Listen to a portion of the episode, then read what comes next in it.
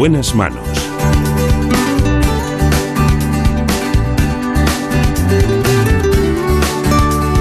El programa de salud de Onda Cero. Dirige y presenta el doctor Bartolomé Beltrán. Muy buenos días, aquí estamos, precisamente con Marta López Llorente en la producción. En la realización, Alberto Castro.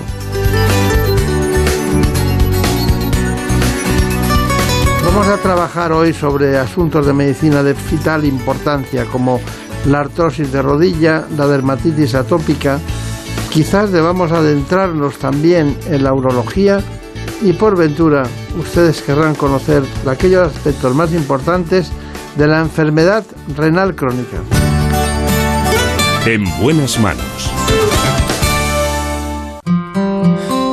Te pido las estrellas, ni la luna ni el Hoy vamos precisamente con la rodilla, la artrosis de rodilla. Ya saben que la rodilla es una articulación compleja que tiene que proporcionar estabilidad, fuerza y además resistencia al esqueleto. No necesito que me jures la verdad. Así que vamos con la unidad de rodilla y de pie de la Clínica Centro de la Mano de la doctora Isabel Guillén. me basta.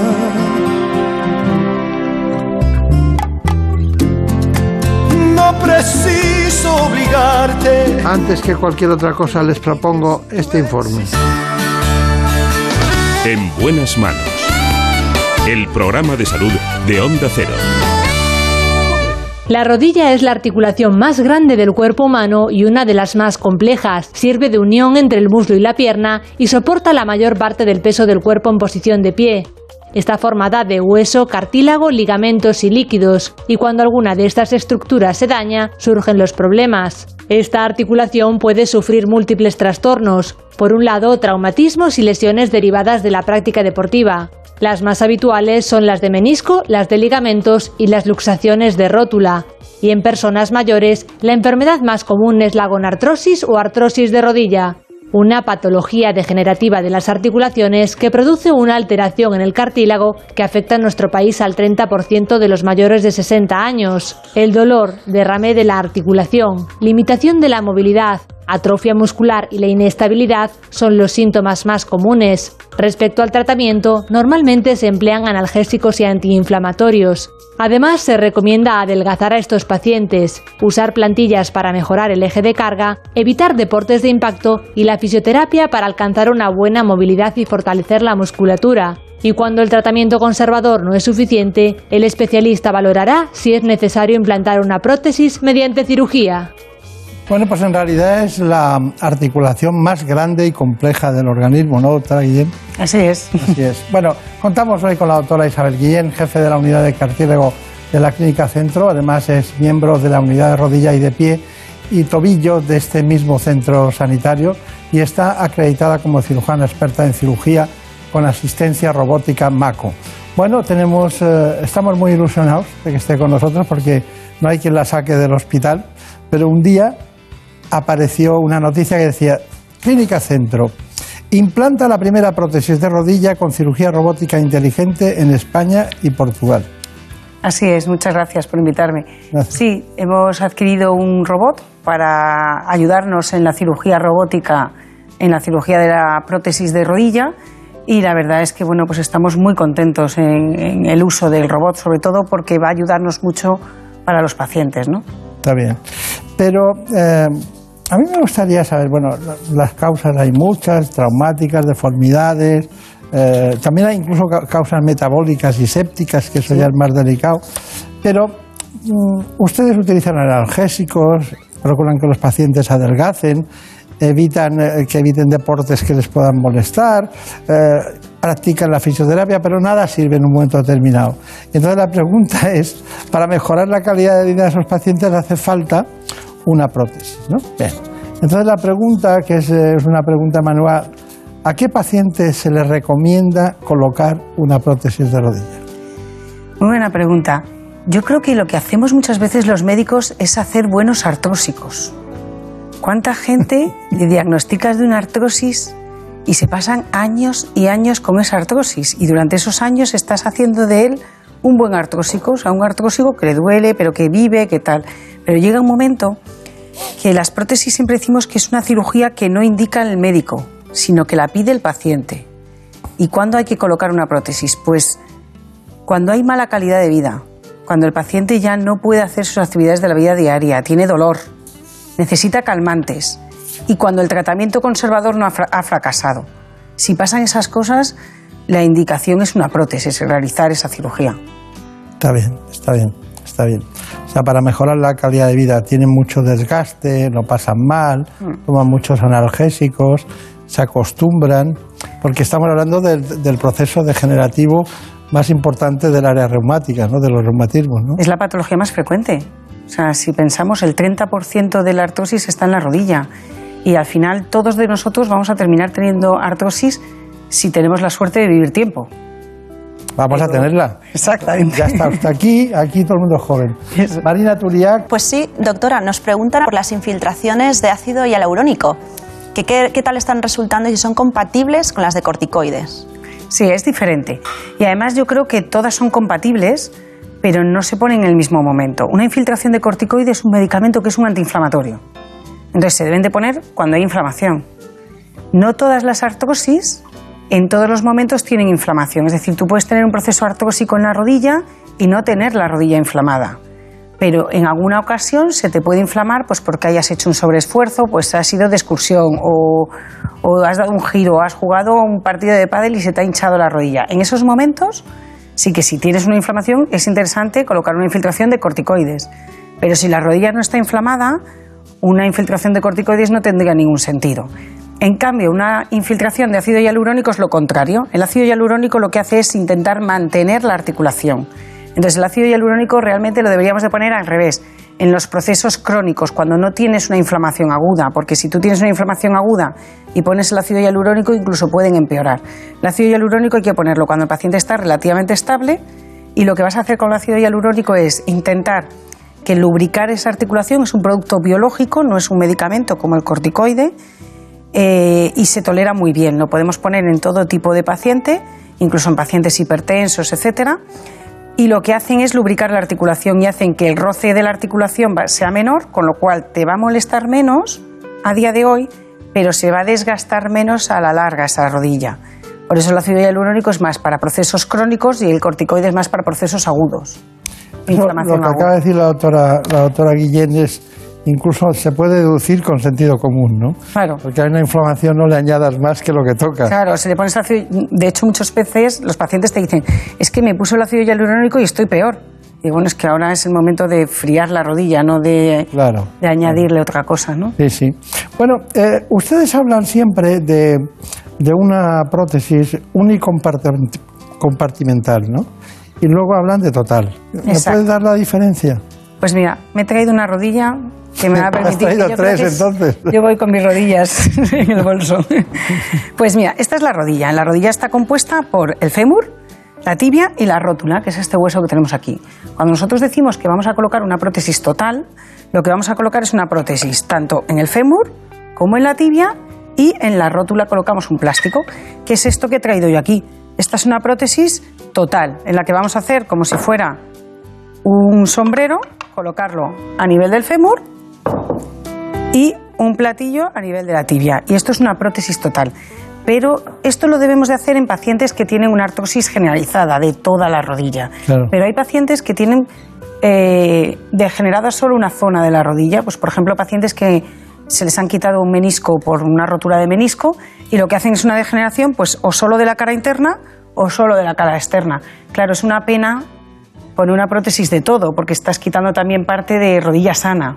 Entonces, en ese caso, lo que hacemos es poner prótesis que llamamos unicompartimental, de un solo compartimento, o de esta zona solo, que sería medio fémur y media tibia, o de la zona externa con medio fémur y media tibia.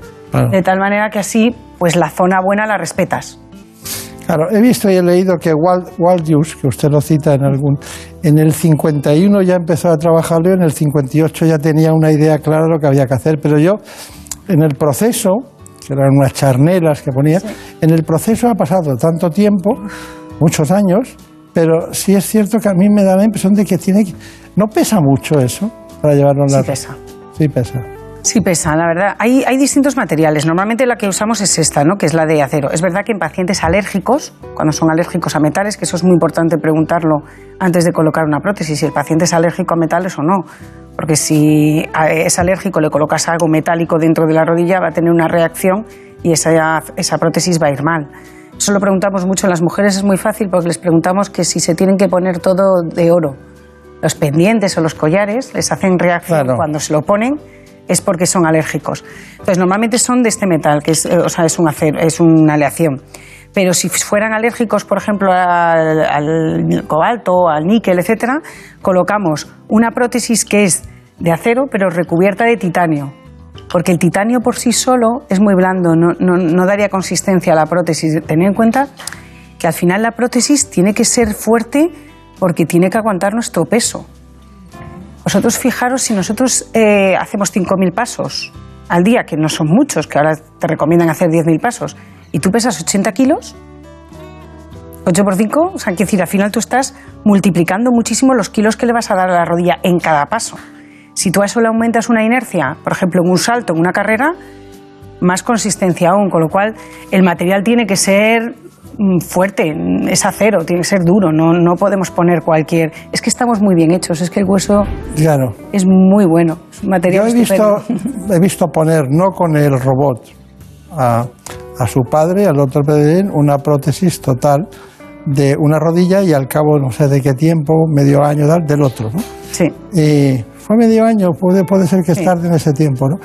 Y, y curiosamente nunca es una perfecta y la otra imperfecta, pero sí, una es perfecta, va muy bien, y, y la, y la otra en alguna ocasión no es tan perfecta, no es tan molesta un poco más por lo que sea, por las condiciones, por- no son iguales, además es que no tenemos la misma artrosis en una rodilla que en otra. claro. Siempre hay, hay mucha gente que yo les digo, ¿tú no te das cuenta que cuando te pones de pie siempre estás sobre la derecha? ¿O siempre estás sobre la izquierda? O sea, es que también las usamos de manera diferente. O arrancamos con una pierna y con otra no. Ahora en España estamos más. todos sobre la izquierda, ¿eh? Eso. Pero Así bueno, muy bien. Eh, no vamos acelerados, pero tenemos prisa en el programa para que entren el mayor número de conceptos. Eh, ¿Alguna pregunta que creas muy importante? Nos pregunta por la cirugía robótica MACO si sería en su caso de utilidad para un recambio protésico. De momento no. Eh, Lo están desarrollando. O sea, el robot eh, eso, se basa en unos estudios de ingeniería muy potentes y a día de hoy solamente tenemos el, el- el robot preparado para colocar prótesis totales y unicompartimentales primarias. No las tenemos para revisión. Pero sé que lo están desarrollando porque además creo que yo, yo les dije, el, el primer momento le decíamos, es que nos parece súper interesante porque siempre las cirugías de recambio son más exigentes, ¿no? Está claro, está claro. Bueno, la pregunta que le decía. Pruebas diagnósticas para que un paciente pueda ser susceptible e esté indicado la técnica del robot Maco. ¿Qué ver, pruebas hacen? las primeras las pruebas son como la- todo el mundo, una, le hacemos una radiografía en carga de la pierna para ver el eje, porque una de las cosas que siempre se intenta corregir con una, a colocar una prótesis es la deformidad. Son pacientes que muchas veces tienen las piernas o en arco, eh, que les llamamos varo, o en valgas, en X. Entonces intentas corregir esa deformidad. Para ello siempre le hacemos un estudio previo de una radiografía de toda la pierna para ver cuál es el eje y la alineación de la pierna para ver qué tenemos que corregir. Y ahora con la técnica MACO tenemos que hacer un TAC. Porque el TAC lo que hace es un TAC de baja radiación que va desde la cadera hasta el tobillo y le va midiendo eh, toda la, eh, todas las estructuras óseas, pero también toda la alineación de cadera, rodilla y tobillo para que quede la rodilla muy bien centrada con respecto a sus otras dos articulaciones. Otra cosa que nos pasaba también antes es que cuando tú colocas una prótesis de rodilla, tú en el quirófano ves la rodilla, es muy difícil ver toda la alineación, aunque intentas, siempre lo, lo, Claro. lo aportas, o sea, lo, lo referencias a la cadera y al tobillo, pero con el maco es que eh, hacemos una referencia total, ¿no? Claro, Pero usted está formada, muy bien formada y sabe que cuando hay una articulación mala hay que mirar la superior y la inferior. Exactamente. Porque si no, pues, todo se traslada, ¿no? Todo, todo influye. Si tú desde arriba el fémur está cogido de una manera, abajo lo tienes que coger de otra, porque si no te va, te va. Claro, es como claro. si tuvieras un palo, ¿no? Tienes que al final lo de arriba influye abajo. Claro. Eh, eh, ¿Usted hace musculación para...? Yo creo que ya no me hace falta, ¿no? Con lo que hago en quirófano es suficiente. Sí, porque es fuerte ese tema, ¿no? Seguimos adelante con la doctora Isabel Guillén. Bueno, la verdad es que toda la culpa la tuvo el robot Maco, pero había una disciplina de fondo que ha durado muchos años de prótesis, eh, concretamente de rodilla, que se ha hecho muchas veces en esos quirófanos de la clínica centro. Pero ahora ella misma nos va a contar el perfil del paciente y el tipo de cirugía que va a usar. Eh, Brenda H. Hermida estuvo allí, entusiasta, como usted mismo y yo hemos comentado, y bueno, todo el mundo habla de que estuvo muy bien, porque no es lo mismo grabar una cosa desde un ángulo que desde otro o adaptarse a un quirófano con una cámara de televisión. Y así nos lo cuenta. Pues hemos venido a la Clínica Centro para ver cómo se coloca una prótesis total de rodilla con tecnología MACO, un robot inteligente que aporta mayor precisión y seguridad durante la cirugía. Es un paciente joven, tiene 64 años, varón. Él lleva con nosotros en la clínica desde el año 2008 porque tenía problemas en la rodilla por una lesión de cartílago en el cóndilo femoral interno. Le tratamos entonces, pero estas lesiones muchas veces degeneran a producir una artrosis. Y es lo que le ha pasado a él. Si vemos aquí la radiografía, es la rodilla izquierda y vemos en la rodilla derecha es una rodilla normal que tenemos un espacio articular conservado. En cambio, en esta otra rodilla vemos como aquí, que era donde tenía la lesión, esta zona se ha venido abajo y están rozando ya hueso con hueso. Eso le produce mucho dolor e incapacidad. Eh, lo que vamos a hacer es colocar una prótesis total y lo que vamos a enseñaros ahora es cómo va a ser toda la planificación y la cirugía. Si queréis, os lo enseño. Entonces, doctora, eh, en este ordenador es donde están introducidos todos los datos del paciente para poder llevar a cabo esta cirugía, ¿no? Exacto. O sea, nosotros antes de empezar de operar al paciente le hemos hecho al paciente un TAC. Y entonces en este TAC lo que estamos viendo es cuál es la deformidad exacta que tiene, que tiene por ejemplo aquí un osteofito que tenemos que quitar, cuál es exactamente el espacio que tenemos y cuál es la alineación de la rodilla con respecto a la cadera y el tobillo. Es súper importante el poner la pierna muy bien alineada. Entonces, ¿qué vamos a ver aquí? Aquí vemos el tamaño de los implantes que vamos a colocar y aquí vemos cómo queda con una imagen en 3D como veis, tanto en el plano sagital, en el plano axial y en el coronal. De tal manera que este va a ser el implante, lo verde son, es la prótesis y vamos a ver cómo queda perfectamente ajustado. Claro, nosotros antes de la cirugía ya sabemos exactamente cuál es el tamaño del componente mejor para el paciente. Ya conocemos un poquito más acerca de MACO, pero se encuentra también con nosotros el doctor Guillén, que ha realizado muchísimas cirugías por la vía tradicional. ¿Qué opina usted de esta nueva tecnología? Es un gran avance y va a dar una gran precisión a los cortes. El problema de la prótesis era que tú eh, te podías equivocar en algún milímetro del corte. Ahora con estos cortes cuyo error está en 0,1 milímetro, los elementos van a ser implantados tan ajustados que es una tranquilidad para el médico y para el enfermo. No todo lo nuevo es bueno, pero todo lo que hoy triunfa algún día fue nuevo.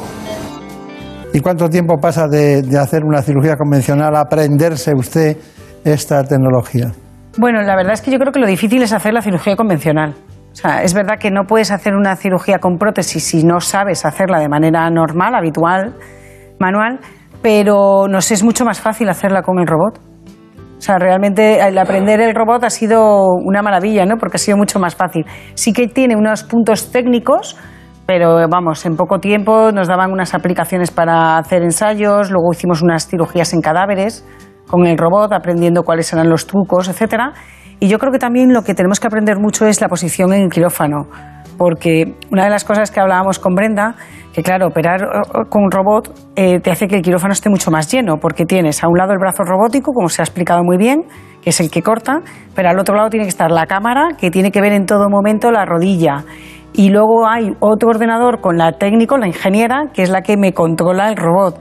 Entonces es verdad que en el quirófano se crea más el ambiente que es más raro que lo que es la cirugía en sí, ¿no? O sea que usted sería capaz de dirigir una orquesta, ¿no? Bueno, no sé, orquesta no creo, ¿eh? quirófano puede, pero orquesta... Pero bueno, la fisioterapia durante la hospitalización es, es importante. Fundamental. De hecho, yo una cosa que le digo a, a los pacientes es, si no vas a hacer fisioterapia, después no te operes porque esta rodilla puede estar muy bien posicionada, pero si no la mueves no te vale para nada. Entonces es fundamental. Nosotros empezamos la fisioterapia desde ese mismo día. Si operamos por la mañana, por la tarde ya empezamos a colocar el artomotor, que es un aparato que les hace una movilidad pasiva, para que ya empiecen poquito a poco. Está bien, lo de la movilidad pasiva. Con el, robot nos sangran mucho menos, los pacientes tienen menos eh, pérdida de sangrado, con lo cual le puedes hacer la fisioterapia antes. Claro, está claro. Bueno, tenemos que verlo todo. Vamos con la rehabilitación de esos pacientes. Después de una cirugía de este tipo, la pieza clave y fundamental es eh, hacer una buena rehabilitación. Eh, para lograr eso, el paciente tiene que estar sin dolor. Y gracias a este sistema hemos visto que los pacientes mm, tienen el dolor mucho más controlado y hacen una rehabilitación de forma más cómoda. ¿Por qué? por dos motivos fundamentalmente. El sangrado es muchísimo menor y el paciente sale sin drenaje y es mucho más cómodo rehabilitar así desde, desde el minuto uno de la cirugía. Bien, pues ahora vamos a ver qué es lo que habría que hacer tras este tipo de intervención. Nos encontramos con Pablo y Pedro, fisioterapeuta y paciente, que ha sido intervenido hace unos tres días. Cuéntanos, Pablo, ¿qué tipo de ejercicios tendríamos que hacer para poder rehabilitar esta, esta rodilla? Comenzamos a recomendar al paciente un ejercicio sencillo, en cama o bien sentado, movimientos rotatorios del pie, para arriba, para abajo, como si freno, acelerador. Muy bien. Otro ejercicio que pueden realizar tanto sentado como en cama, simplemente con la pierna estirada, punta del pie y dedos hacia usted, Pedro, y baje la rodilla y aguante. Muy bien. Otro ejercicio que les solemos recomendar es que se desplacen al borde con cuidado, con ayuda familiar, enfermero y con una toalla que empecemos a iniciar la flexoextensión activa asistida de rodilla. Muy bien, dobla un poquito, Pedro, muy bien, y estira. Flojito, que no duela mucho, ¿vale, Pedro? Que no te puedes notar tirantez, puedes notar presión en la cara anterior de la rodilla, pero no dolor. Pedro, cuéntenos usted, ¿realmente siente dolor o siente poco, mucho? ¿Cómo, cómo lo vive usted? La verdad es que estoy súper contento porque el dolor no es lo que yo imaginaba en ningún concepto. Eh, he, notado una mejoría personal, física en cuestión de cuatro días y, lo que sí tengo que decir claro es la sensación de estar cuidado, sobre todo muy bien y pendiente de que el dolor sea el mínimo y las personas sufran poco, con lo cual más no se puede pedir. Pues ya solo queda soltar las muletas. doctora Isabel Guillén, ¿cuál es su conclusión? ¿Qué nos puede decir como final? Hombre, yo creo que, la tecnología está para ayudarnos y creo que en medicina, pues mucho más. Eh, las cirugías son, son momentos muy exigentes y creo que el robot nos da una seguridad para el médico que estamos haciendo las cosas muy bien, mayor precisión y luego nos da una, eh, mayor, una incorporación mucho más rápida del paciente, con lo cual eh, creo que es un gran avance. Está muy bien, está muy bien. Bueno, ¿Han visto ustedes que había información de la Clínica Centro respecto a distintas innovaciones y analíticas y estudios de investigación? Y también hemos visto que hemos desmenuzado lo que es en la Clínica Centro implantar las primeras prótesis de rodilla con cirugía robótica inteligente. Así que muchas gracias, muchos recuerdos a todos sus compañeros. Muchas gracias a todos. Y especialmente a su padre, que me da vergüenza decir, pero es verdad, que le conozco hace más de 30 años. Así que con usted llevamos 30 días. Exacto. Muchas gracias. Gracias.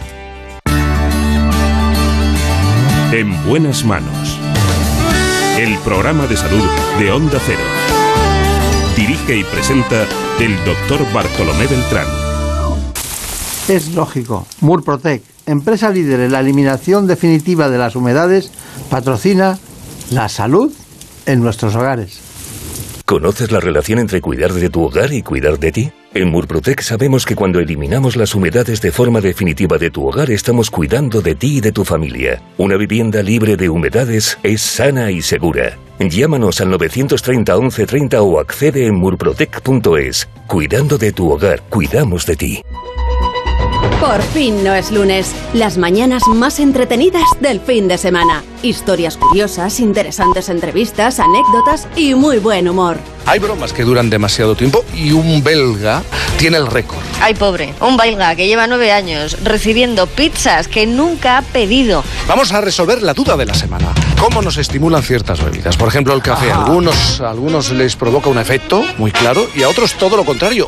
Nada, cero. Esta mañana hemos querido sentar en nuestra mesa, la mesa de por fin no es lunes, a un científico y a un economista. ¿Son enfoques incompatibles? ¿Es tanta la distancia que los separa? Por fin no es lunes. Sábados y domingos a las 8 de la mañana y siempre que quieras en la app y en la web de Onda Cero. Con Jaime Cantizano. Te mereces esta radio. Onda Cero tu radio. El fútbol nos ha dejado grandes jugadas y goles, y a lo largo de su historia, jugadores y entrenadores se han pronunciado dejando también grandes frases, como la de Luis Aragonés. En el fútbol hay que ganar y ganar y ganar, y volver a ganar y ganar y ganar. Vicente del Bosque dijo, el éxito sin honor es el mayor de los fracasos. Jorge Valdano, un rival sin interés atacante es como intentar hacer el amor con un árbol. O como dijo Alfredo Di Stéfano, ningún jugador es tan bueno como todos juntos. Frases inolvidables, jugadas históricas, goles para el recuerdo. Vívelo cada fin de semana en directo, en Radio Estadio, los sábados a las 3 y media de la tarde y domingos a las 3, con Antonio Esteba y Javier Ruiz Taboada. En buenas manos. El programa de salud de Onda Cero. Hey there, kids, put on your dancing boots. Come dance with me. Ha llegado el momento de la dermatología. What an evening for some terpsichore. Otra mujer, después de la doctora Isabel Guillén, vamos con la doctora Paloma Borregón para hablar de dermatología de la Clínica Universidad de Navarra. Romance with me. Cross a crowded floor. Hablemos pues de la dermatitis atópica que afecta en nuestro país hasta un 5% de los adultos y a un cerca del 15% de los niños y su incidencia se ha disparado en los últimos años. La doctora Paloma Borregón esta mañana con ustedes. De momento les propongo este informe para adentrarlo en este asunto. En buenas manos. La dermatitis atópica es una de las enfermedades de la piel más comunes y altera significativamente la calidad de vida de millones de niños y de sus familias. En los últimos 30 años su prevalencia se ha triplicado en los países industrializados debido a los cambios en el modo de vida y al aumento de la higiene en la sociedad. En nuestro país afecta alrededor de un 15% de los niños, aunque en muchos casos suele desaparecer hacia los 7 años de vida. La dermatitis atópica es una enfermedad que se presenta en brotes. Durante los periodos de calma se manifiesta con una piel seca, con escamas y agrietada, y en los periodos de brote aparecen manchas y granitos rojos en los pliegues de los brazos, detrás de las rodillas y en la cara. Pero el síntoma más típico en todas las edades es el intenso picor. Se ha demostrado que esta enfermedad tiene cierta predisposición genética. Si uno de los padres es atópico, el niño tiene cerca de un 50% de riesgo de serlo también. En efecto, nuestra invitada de hoy es la doctora Paloma Borregón, que es responsable de la unidad de dermatología médico-quirúrgica y estética de Iván Malagón Clinic. Se encuentra en Madrid, a poca distancia, me da la impresión a mí que está de la Puerta de Alcalá. Pero bueno, hoy aquí estamos en el centro de gravedad de la ciencia dermatológica, que no es menor y también es médico-quirúrgica. ¿Qué tal está? Muy bien. Bueno, ¿qué me cuenta de la dermatitis atópica? ¿Se cura o no se cura? Pues no se cura, se controla, vamos a decir. La dermatitis atópica siempre decimos que es algo con lo que se nace. Eh, es como yo siempre digo, el que es rubio, el que es moreno, el que es alto, el que es bajo, pues eh, estamos los que somos eh, atópicos, ¿no? Yo me incluyo porque también soy atópica. Eh, entonces es una condición general que de hecho se llama atopia, que no solo implica que tienes dermatitis, sino que somos pacientes como más sensibles a alérgenos varios, más tendencia a tener alergias al polen, alimentos, etcétera, más tendencia a tener esa piel seca y, bueno, pues no se cura porque eso es, nacemos con ello y, lo tenemos para siempre, pero sí que hay que mantenerlo a raya para no hacer brotes y que se nos descontrole. Claro, claro. Em, usted ha hablado de atopia, ¿no? Es decir, es una alergia, ¿no? Entonces yo la pregunta es, ¿cuántas personas que tienen alergia de cualquier tipo, generalizada, y más, eh, y más de tipo de rinitis alérgica en, esta época que ya llega, ¿no? Cuando el almendro, nacen los almendros en flor o empiezan los pájaros a volar, automáticamente empieza la gente a estornudar. Pero la pregunta es, ¿cuántos tienen exactamente después de dermatitis atópica?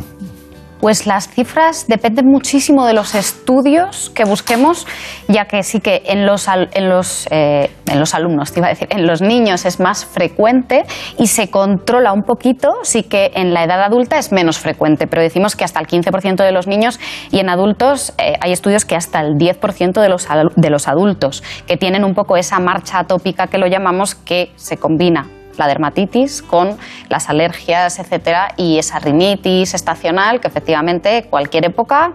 Ahora tenemos arizónicas, eh, más adelante en mayo te empezamos con eh, el olivo, las gramíneas, o sea que al final es tendencia a, tener alergia, pero en torno al 10% y cada vez lo vemos con más frecuencia. Primero por las condiciones que nos rodean y segundo porque bueno, pues vivimos un poco mm, estresados y cuidamos poco la piel. Y esa es la clave de la dermatitis atópica, es cuidar día a día la piel. Claro, claro. No, lo que pasa es que es difícil mezclar los, los tratamientos y cómo se hace, porque hay gente que está tomando productos para la alergia, eh, tipo, va a decir uno, tipo Pilastén o alguno de estos, y luego de repente eh, emerge una dermatitis atópica. ¿Qué hace usted en esos casos? Pues fundamental cuando tenemos ese problema es los antihistamínicos eh, como ese, no dejarlos. Es muy importante controlar el picor, porque si tenemos picor y nos rascamos, empezamos a hacer un ciclo de picor rascado y el paciente nunca acaba de mejorar. Así que la base efectivamente es controlar el picor y eso se hace con antihistamínicos, que por otro lado además nos van a ayudar y van a controlar la alergia, así que, así que nos viene bien. Y, y luego mantener día a día usando hidratantes, teniendo cuidado en el estilo de vida que llevamos, todo cuenta, ¿no? Desde no rascarse, llevar las uñas cortas, eh, usar ropa de algodón. O sea, son muchos pequeños consejitos que es importante con el paciente que tiene dermatitis atópica, sobre todo cuando los acabamos de diagnosticar, que se sienten con nosotros, que les expliquemos que cuidarse la piel es muy importante y que tienen que venir de vez en cuando al dermatólogo para estar bajo control y utilizar cuando hagan brotes los corticoides, que normalmente son los fármacos que ponemos eh, eh, aplicados sobre la piel. Y hay que usarlos bien, porque normalmente tenemos, a veces pecamos de que tienen miedo los pacientes de aplicarse mucho corticoide y otras veces eh, se lo aplican alegremente y alegremente puede tener efectos secundarios como atrofia de la piel. Así que hay que enseñarles muy bien cómo entender, yo siempre digo que en la dermatitis atópica hay que entender la piel, hay que saber cuándo me está pidiendo que me ponga un corticoide y cuándo lo hago, aplicarlo dos veces al día sobre la lesión durante una semana, o sea, un periodo corto de tiempo, no pasa nada, pero no acostumbrarse a ponerse los corticoides como si fuera la crema hidratante, porque entonces no nos van a hacer efecto. Claro, pero ya nos gustaría llevar todos una paloma borregón dentro para que nos indicara lo que hay que hacer, ¿no? Si no, no, no se puede. Pero yo desde que soy dermatóloga estoy bastante, estoy bastante controlada. De pequeña estaba, pues como los niños atópicos que vemos, con muchos eczemas, que no se pueden poner pañales, eh, que tienen en los pliegues, eh, de bebés en la carita, pero ahora estoy muy bien. Bien. Eh, una cuestión. Si abandonáramos la dermatitis atópica a su curso, que siguiera, ¿con los años dejaríamos de tenerla? Esa es muy buena pregunta y, y la gente casi siempre espera que digamos que sí. Pero en, algo, en un pequeño porcentaje eh, sí.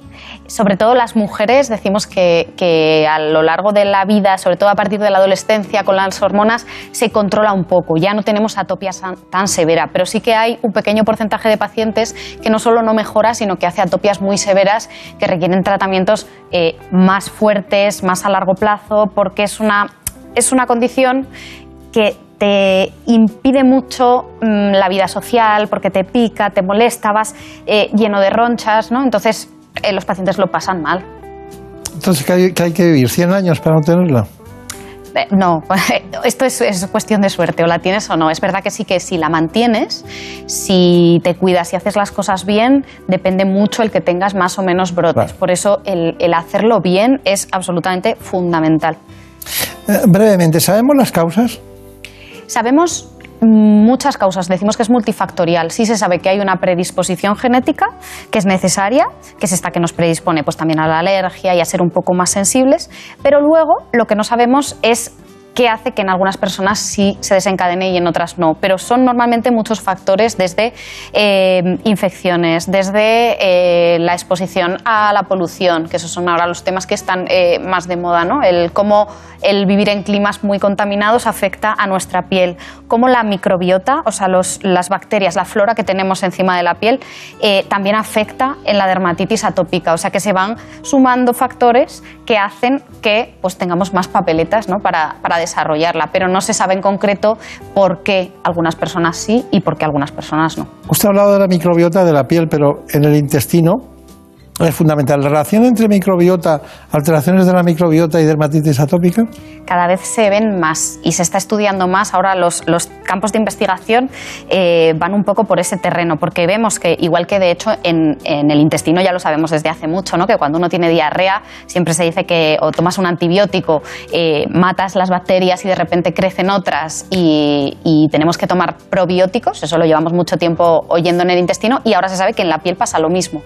Y se incorpora incorporan probióticos no solo en las cremas, sino que también está, cada vez hay más estudios eh, de darlos orales para que si nosotros estamos bien por dentro, nuestra flora está en equilibrio, vamos a, mantenerla mejor. Yo creo que daría eso, daría un, un antihistamínico que, pues, tipo el que le decía, ¿no? Tipo Bilastén o alguno de estos, y luego además les daría les trataría la microbiota en todos los sentidos. Bueno, Marina Turiac. Pues nos preguntan por la natación. No es el deporte más apropiado, quizás, pero ¿qué hacemos con el niño que le apasiona nadar y es atópico? Pues yo, aunque sea muy duro, eh, yo les digo a los padres que busquen otro deporte, porque, a ver, es buenísima la natación, pero eh, está directamente relacionada con lo que vas a remojar tu piel, se va a debilitar esa barrera cutánea que, que es la piel y encima de estar en remojo suele estar irritada porque se nos suma el cloro, ¿no? Entonces, yo siempre cuando son pequeñitos los niños y ya veo a los papás, les suelo recomendar que no los apunten a natación, que los apunten al deporte que quieran, pero no agua y cloro. Eso sería lo ideal. Cuando ya van, ¿qué tenemos que hacer? Pues, y le gusta, como tú dices, pues al final a los niños les gusta y es muy bueno y es muy sano hacer natación, ¿no? Siempre recomendamos natación los médicos para todo.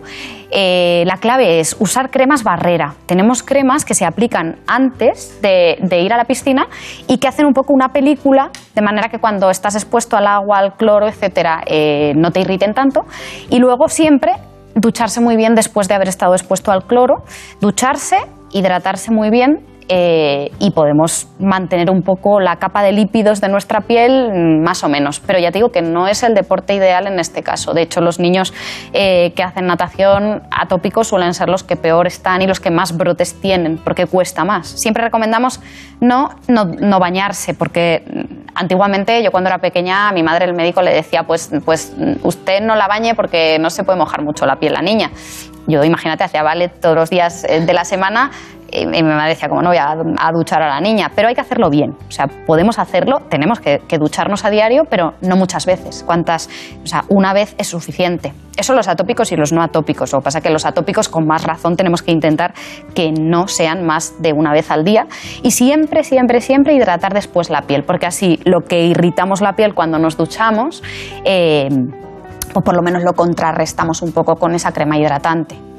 Cuando se ponen la ropa, ¿no es pringoso eso? De, Depende, de, las, depende de, la, de la crema hidratante. Eso, por ejemplo, eh, hay gente con la que hay que luchar para que se aplique la crema hidratante. Normalmente son mejores las que son más suntuosas, más hidratantes, más grasas, pero hay gente que no le gustan. Normalmente a los atópicos sí nos gustan, porque necesitamos esa sensación de, de tener la piel en calma. Pero yo intento adaptar un poco el tratamiento al paciente, porque hay gente que me dice, mira, yo no me gustan las cremas pastosas, no me las voy a echar. Claro, pues entonces te pongo otra un poco a lo mejor no es tan buena, pero es más fluida y si te la pones, como es la clave del tratamiento, pues, pues me vale. ¿no? Luego le preguntaré alguna cosa personal, me llama mucho la atención. Eh, no, es ginecológica la pregunta, va a ser de la piel, ¿eh? de la piel, porque la veo muy blanca, la veo muy, claro. la veo muy blanca. ¿Usted, usted toma vitamina D? Yo sí, comentábamos que, estoy, que, estoy muy blanca. Eh, es lo que, lo que tiene ser dermatóloga, es que como sabes los efectos dañinos del sol es que nos protegemos mucho del sol. Y efectivamente, pues eh, la vitamina D eh, la solemos tener baja. En España es bastante frecuente ver que la vitamina D está baja y tenemos un poco lucha los, los reumatólogos o los médicos que recomiendan que tiene que dar el sol para hacer vitamina D con los dermatólogos que decimos, ojo, vitamina D sí, pero con cuidado. Entonces, ¿Cómo hay que hacerlo bien? Vamos a intentar resumir. A mí hay gente que viene a la consulta que está negra y me dicen, no, es que como no tengo vitamina D, pues me tiene que dar el sol. Entonces, eso es engañarse a, no a tu médico, sino a ti mismo. Y tener tiempo. porque- A, a mí no, desde luego. Y tener tiempo, claro, eso está claro. Pero mm, no, eso no es así. Más de 15 minutos al día ya no hacemos más vitamina D. Así que, ¿cómo hay que hacerlo bien para tener vitamina D? Pues hay que exponerse al sol, no a las horas centrales del día, que es cuando más nos quemamos, sino intentar hacerlo por la mañana o por la tarde, es poner sobre todo los brazos, la cara, así que por favor hay que aplicarse protector solar, porque si no, en la cara es donde más cáncer de piel nos sale, donde nos salen las arrugas, etcétera. Así que intentar no más de 15 minutos al día y sobre todo exponer las extremidades al sol. Así que que nadie se engañe, que no hay que estar negro para que tengas vitamina D. Pero aún así, durante el invierno, que son meses eh, duros, eh, pues yo, por ejemplo, sí que sí, a mí me suele salir baja. Es verdad que no recomiendo tomarla así por así, sí que recomiendo medir los niveles y, y si la tenemos baja, entonces eh, tomar suplementos. Cuando ha empezado usted la respuesta, ha dicho resumiendo. Ah, a mí me da cuerda y... No, pero está muy bien, está muy bien, ya porque aprendemos ya que mucho. estamos- porque estamos hace usted una, la dialéctica integrada de todos los conceptos en uno. ¿no? África Luca de Tena, eh, bueno, Elena Fernández Puyol la ha investigado y ella fue una de las cofundadoras de esta asociación que es ADA. Y, y bueno, le estuvo preguntando una serie de cuestiones y esto es el resultado. La dermatitis atópica altera notablemente la calidad de vida de quienes la padecen. De esto sabe mucho África, cofundadora de la Asociación de Afectados. El papel del paciente en el manejo de la dermatitis atópica es importante, pero es complejo a la vez porque el paciente tiene un constante picor e incluso siguiendo todas las recomendaciones médicas y utilizando emolientes adecuados, a veces tienen brotes y no entienden por qué. Pero aún así es importante que sigan esas recomendaciones y que continúen con ese uso de los emolientes para intentar mantener esos brotes que aparecen de manera inesperada a raya. Con respecto a la afectación psicológica eh, del paciente, hay pacientes que cuando tienen una dermatitis atópica severa les impacta tanto en su calidad de vida que incluso presentan cuadros de ansiedad, de depresión. Por eso sería importante que se diera apoyo psicológico a estos pacientes. Y además al ser una enfermedad que es visible, porque tienes rojeces, a veces heridas, incluso te supuran, eczemas, pues eh, eso provoca que eh, genere confusión y que hay gente que se crea incluso que es contagioso y eso incide aún más en la autoestima de los pacientes. Para ayudar a los niños con dermatitis atópica a aceptar y manejar su enfermedad, ha escrito un cuento muy didáctico. Picón el dragón es un cuento que hemos creado en la Asociación de Afectados por Dermatitis Atópica para ayudar a todos esos niños y a sus familias que padecen la enfermedad. Por un lado, para que no se sientan extraños por tener ese tipo de piel. Por otro, para que entiendan la importancia de usar emolientes y que a los niños que a veces les cuesta mucho, pues que sepan que es muy importante que se den crema. Y por otro, para que puedan explicar a sus compañeros qué es lo que les pasa y que no piensen que es contagioso. Que se den cuenta que hay que aceptar las diferencias de cada uno y que lo que parece una debilidad a lo mejor puede ser una fortaleza. Consejos que ayudarán a niños y a mayores a convivir día a día con la dermatitis atópica.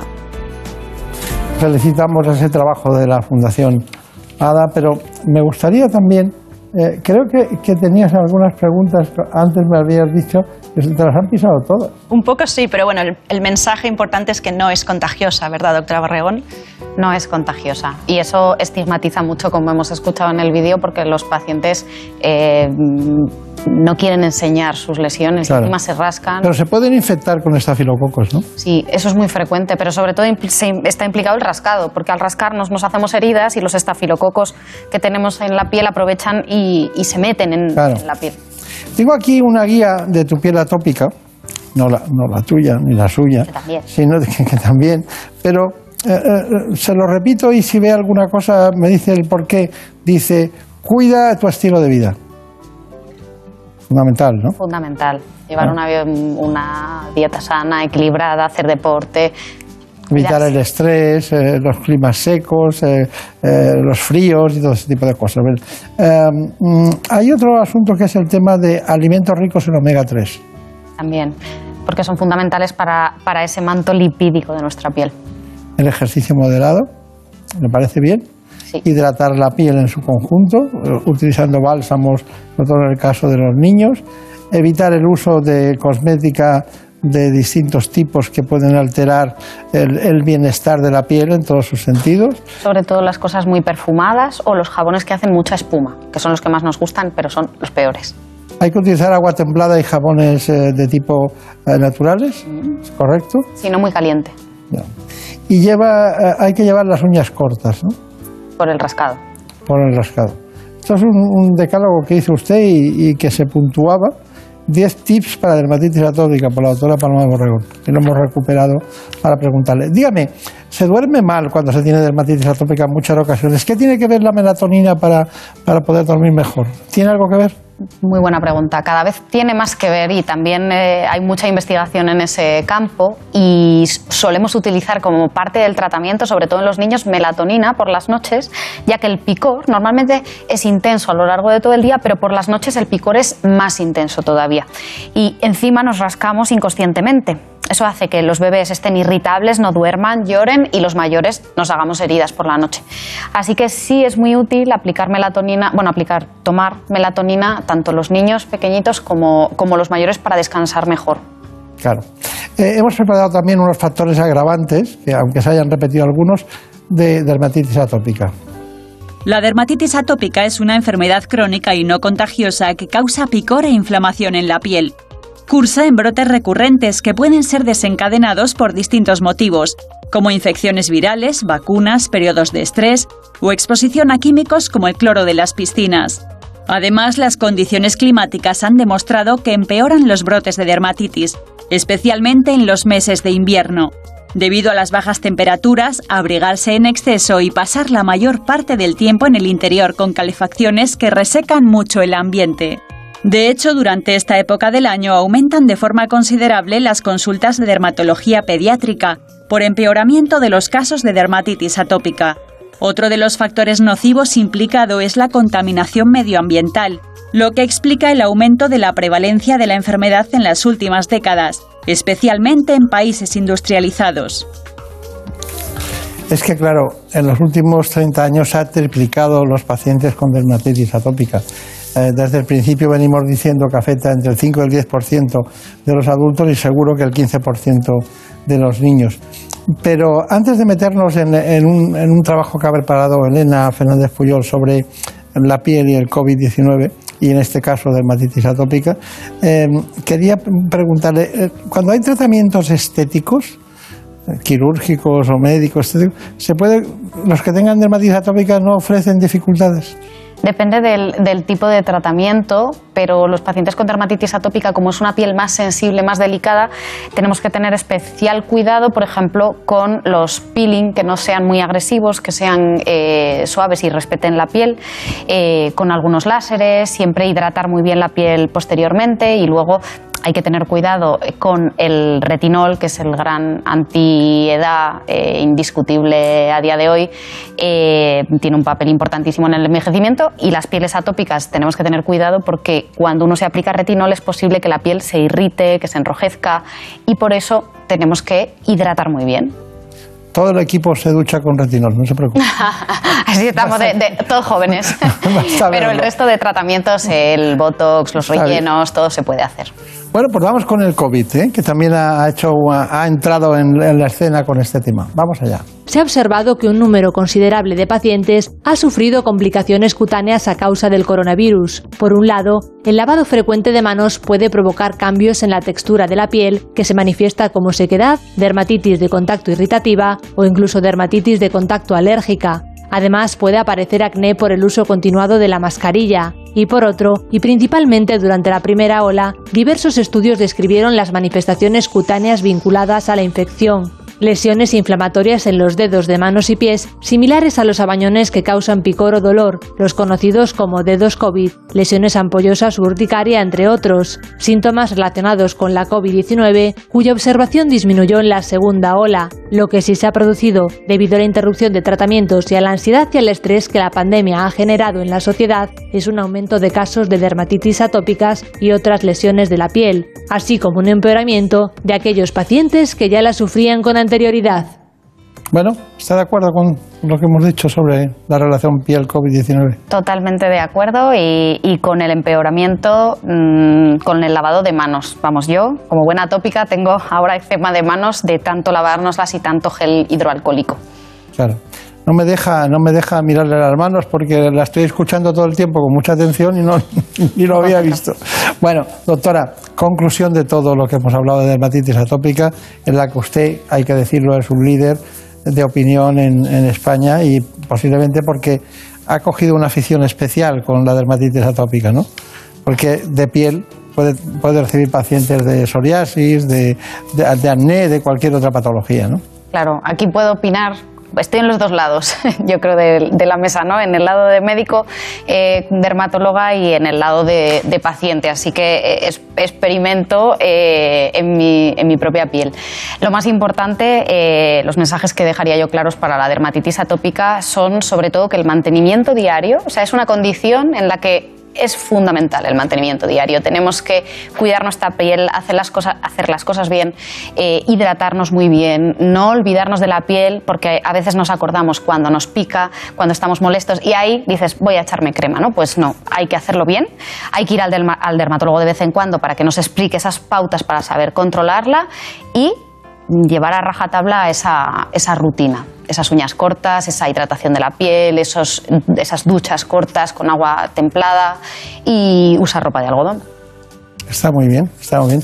Pues muchísimas gracias. Sabiendo que está muy cerca de la Puerta de Alcalá, es muy fácil encontrarla, aunque todavía no le hemos puesto su música. Un día se la pondremos. De la Puerta de Alcalá, para que no se olviden. Estoy ahí, además ha salido mi compañero hace un ratito en la clínica, el odontólogo, estoy eh, ahí en, con Iván Malagón. Muy bien, pues muchos recuerdos a todos en la clínica, mucha suerte y hasta pronto. Gracias. En buenas manos. El programa de salud de Onda Cero. And I'm feeling good. I'm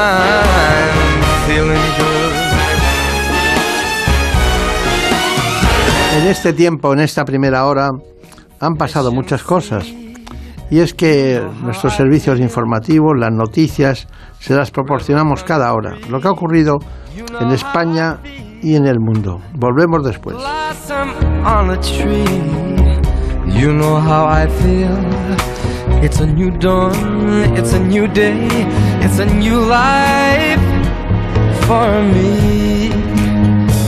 And I'm feeling good.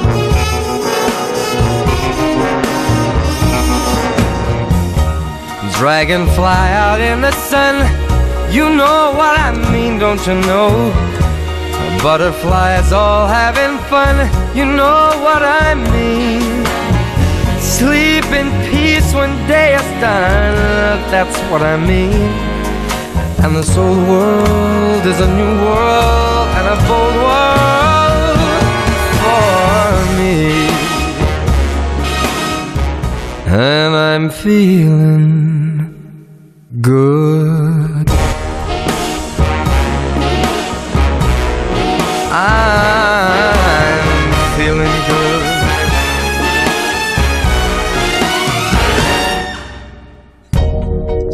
Fish in the sea, you know how I feel. River running free, you know how I feel. Blossom on a tree, you know how I feel. It's a new dawn, it's a new day, it's a new life for me. And I'm feeling good.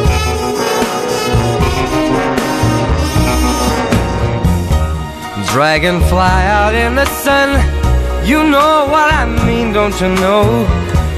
Butterflies all having fun, you know what I mean. Sleep in peace when day is done, that's what I mean. And this old world is a new world and a bold world for me. Uh,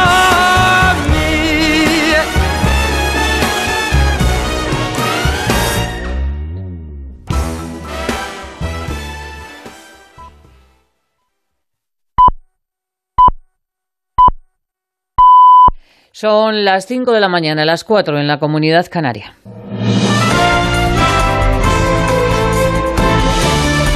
Noticias en Onda Cero.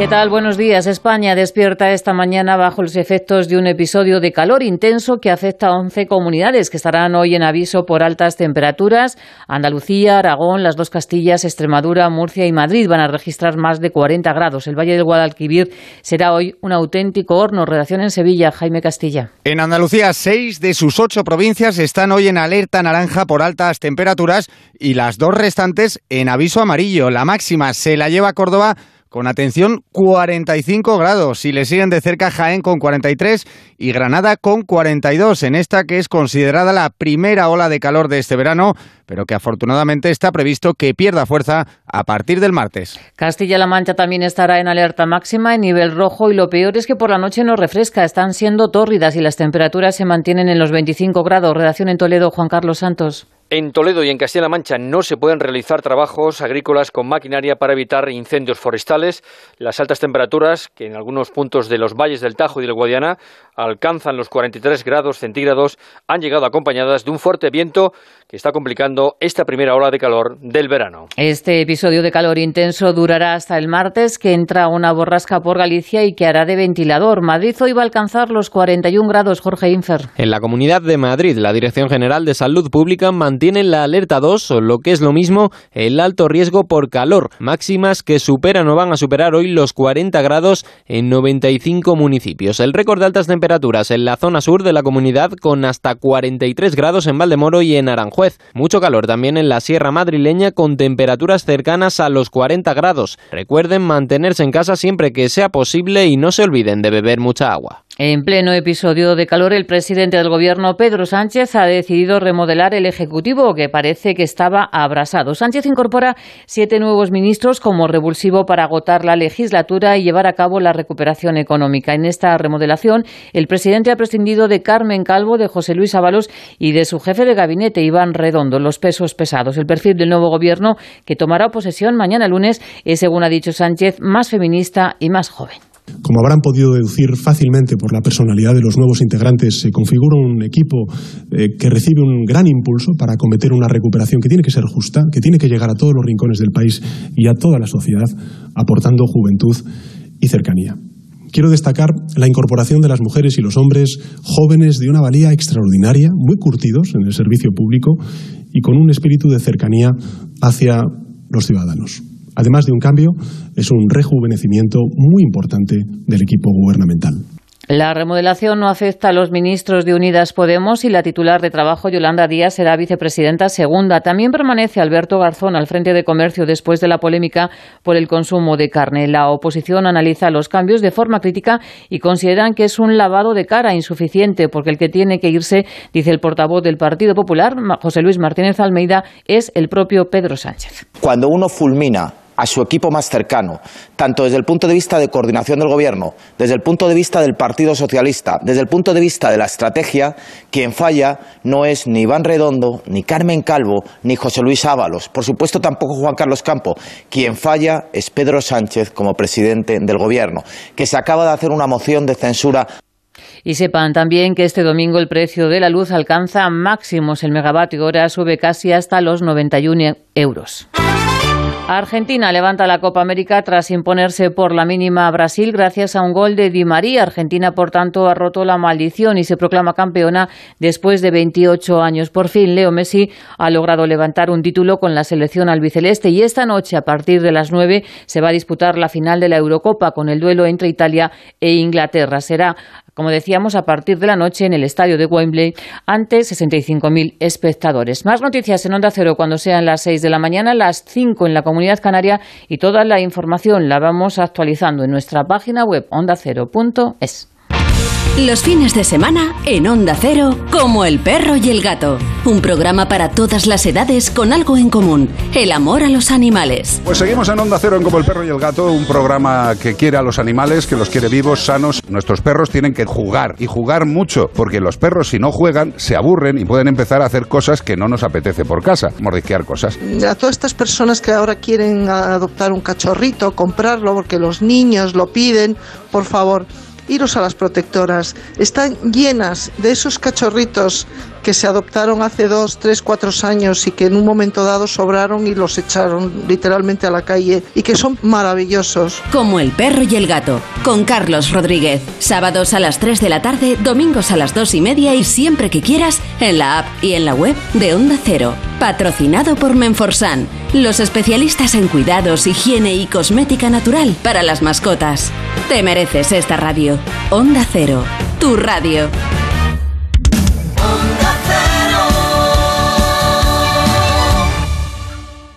¿Conoces la relación entre cuidar de tu hogar y cuidar de ti? En Murprotec sabemos que cuando eliminamos las humedades de forma definitiva de tu hogar estamos cuidando de ti y de tu familia. Una vivienda libre de humedades es sana y segura. Llámanos al 930 1130 o accede en murprotec.es. Cuidando de tu hogar, cuidamos de ti.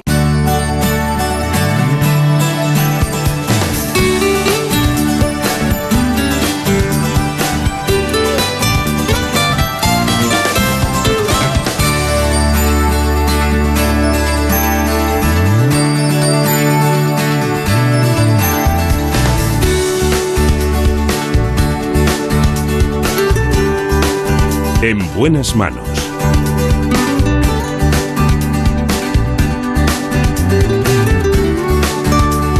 El programa de salud de Onda Cero.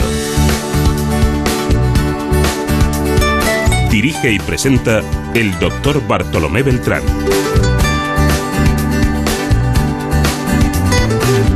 Aquí seguimos en la segunda parte del programa. Nos acompaña, como siempre, en la producción Marta López Llorente.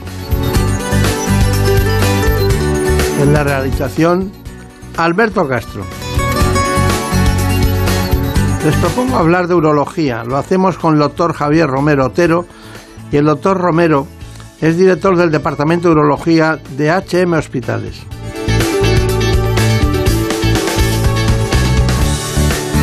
También estará con nosotros el doctor Borja García, que es responsable de la Unidad de Andrología y Cirugía Reconstructiva del Departamento de Urología de HM Hospitales. Vamos a aprender muchas cosas en ese mundo apasionante de la urología y después seguiremos. Pero lo más importante es que conozcan ustedes cuáles son las coordenadas de este espacio. En buenas manos.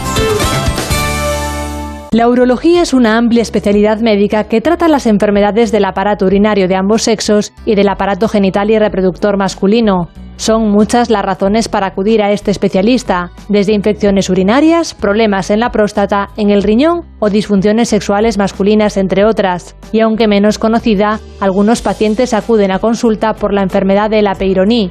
Consiste en una cicatriz o fibrosis en el pene que produce dolor o incurvación del órgano durante la erección, lo que puede provocar molestias durante las relaciones sexuales o incluso disfunción eréctil, es decir, la imposibilidad de conseguir una erección suficiente para mantener una relación sexual. Pero la disfunción puede aparecer también por otras causas. Normalmente está relacionado con el sistema vascular y son factores de riesgo la hipertensión, la diabetes, el colesterol y el sedentarismo. Y entre los motivos de consulta más habituales está la litiasis o la presencia de piedras en el aparato urinario que afecta aproximadamente a cerca del 12% de los hombres y al 6% de las mujeres. Pero aunque no se padezca dolencia alguna, se recomienda que ellos visiten al urólogo alrededor de los 45 años para prevenir la aparición de patologías. Nos acompañan, por ello, dos especialistas en urología, como os ha dicho. El doctor Javier Romero, director del Departamento de Urología de HM Hospitales y director médico de ROC, ROC Clinic. Y también está con nosotros el doctor Borja García Gómez, que trabaja como responsable de la unidad de andrología y cirugía reconstructiva del mismo centro hospitalario y también de Rock Clinic. Así que a ambos dos buenos días. Buenos días. Buenos días. Ya, ya hacía tiempo que no le veía, hacía tiempo. Pero bueno, ya veo que está perfecto, ¿no? ¿Ha perdido peso? Estoy en plena forma, peso no he perdido. ¿No? No. ¿Verdad? Pues no sé por qué yo pensaba que sí. No, no. el desgaste. Desgaste. Bueno, hay tres temas que, nos apasionan en este espacio porque los vamos a tratar hoy. Y, bueno, la disfunción eréctil es muy común, aunque sea muy callada, muy silenciada y tenga ese fenómeno en el que eh, pocas veces acuden con la pareja, aunque muchas veces la pareja la que lleva a los hombres al, al urólogo. Y luego la clásica litiasis urinaria. Eh, bueno, los dos trabajan en el mismo equipo, es una de las personas que usted ha elegido para que lleve esa unidad, ¿no? tanto en Rock Clinic como, en el hospital donde también se conocieron, ¿no? el 12 de octubre. Muy bien, Marina Turiac, ¿alguna pregunta para los médicos? Pues si empezamos con Peyronie o curvatura del pene congénita, nos escribe al programa un paciente que le quieren operar con la técnica Nesbit y está preocupado por si puede perder longitud su pene. ¿Qué, qué alternativa tenemos para su tratamiento? Pues en este caso habría que ver sobre todo el grado de curvatura que tiene ese pene. es cierto que el Nesbit, que es la aplicatura clásica, eh, puede perder algo de longitud, pero más que perder longitud por la propia técnica, por lo que se pierde es por la propia enfermedad. Esa enfermedad normalmente da lugar a una curvatura, a ciertas deformidades, y em, esa es la que ya previamente ha perdido, ha hecho que el pene se acorte. Mm, probablemente con una técnica de estas de aplicatura consiga mantener o tener un pene mm, recto que pueda eh, llegar a penetrar. De todas formas, si la curvatura es muy importante, habría que barajar otro tipo de técnicas, técnicas con parche para conseguir mantener esa longitud del pene sin llegar a, eh, tener un pene no, no funcional, ¿vale? Ha contestado enseguida porque su responsabilidad es la urología reconstructiva y enseguida ha entrado. Pero dígame, ¿hubo hace cuatro años o salió algún medicamento eh, que se empezó a utilizar? Creo que recordar que era de Pfizer o de eh, ese medicamento, algún medicamento. No, era, de, era de Sobi, era de otra empresa. Eh, ¿De Sobi? Sí, de Sobi, una empresa. Y mm, el problema es que salió al mercado eh, lo tuvimos disponible y nosotros, pues, en eh, las unidades en las que estamos lo, lo, hemos utilizado ampliamente. De hecho, nos convertimos en prácticamente líderes nacionales. Tenía muy buenos resultados, pero ahora mismo no lo tenemos disponible por una cuestión comercial. Ya, ya, ya lo han retirado del mercado eh, no por el hecho de que no fuese efectivo, que lo era, era una toxina de una bacteria que lo que hace es romper colágeno y entonces era ideal para el tratamiento del peyronie, se inyectaba dentro de la placa, rompía colágeno y reducía la curvatura en, una media de unos 20 grados, con lo cual el pene volvía a ser funcional al eh, recuperar esos 20 grados. Lo que ocurre es que ahora se ha comercializado en otro país para la celulitis, en la casa comercial ha incrementado el precio por el tratamiento y entonces han retirado su eh, patente en Europa y entonces eh, para que no haya eh, una comercialización paralela. El fármaco era seguro, era eficaz y por una cuestión comercial el laboratorio que lo comercializaba. De todas maneras, Sobi, recuerdo siempre que era un laboratorio para enfermedades raras, ¿no? que siempre dedicado a temas muy concretos de todo lo que nos puede afectar. No, no era como la aspirina, vamos. Que... Sobi, hay que decir que Sobi lo comercializaba en Europa, pero no era el dueño de la patente. Quien lo ha retirado es una casa farmacéutica americana y no ha sido Sobi. Sobi lo comercializaba en Europa. Está muy bien, está muy bien. ya no podemos saber más, ya no queremos, ya, con eso nos, basta. Bueno, eh, enseguida volveremos sobre la enfermedad de Peyronie, que es una enfermedad que tienen que conocerla porque también hay pacientes que tienen la enfermedad de Peyronie y tienen la induración plástica, aparte del pene, tienen eh, aponeurosis palmar, o sea, se, contraen las manos en garra, ¿no? Como consecuencia de lo que acaba de decir el doctor Romero Tedo del, del colágeno, ¿no? Sí, sí, de hecho, en realidad es la misma probablemente enfermedad. Están definidas la enfermedad de Peyronie en el pene, la enfermedad de Putrien en las manos, que es esta gente que se le va a poner esa mano en garra, y la del Laderhoss en el pie, también en la planta del pie puede provocar ese, ese aumento de tejido fibroso pueda parecer que va retrayendo eh, las, tres zonas, las tres fascias. Eh, algún paciente tenemos que tiene las tres, así como curiosidad, pero bueno, no es algo habitual verlo siempre. Pues para que todo el mundo sea clínico hay que mirar los pies delante de los hombres y darles la mano para ver qué pasa, ¿no?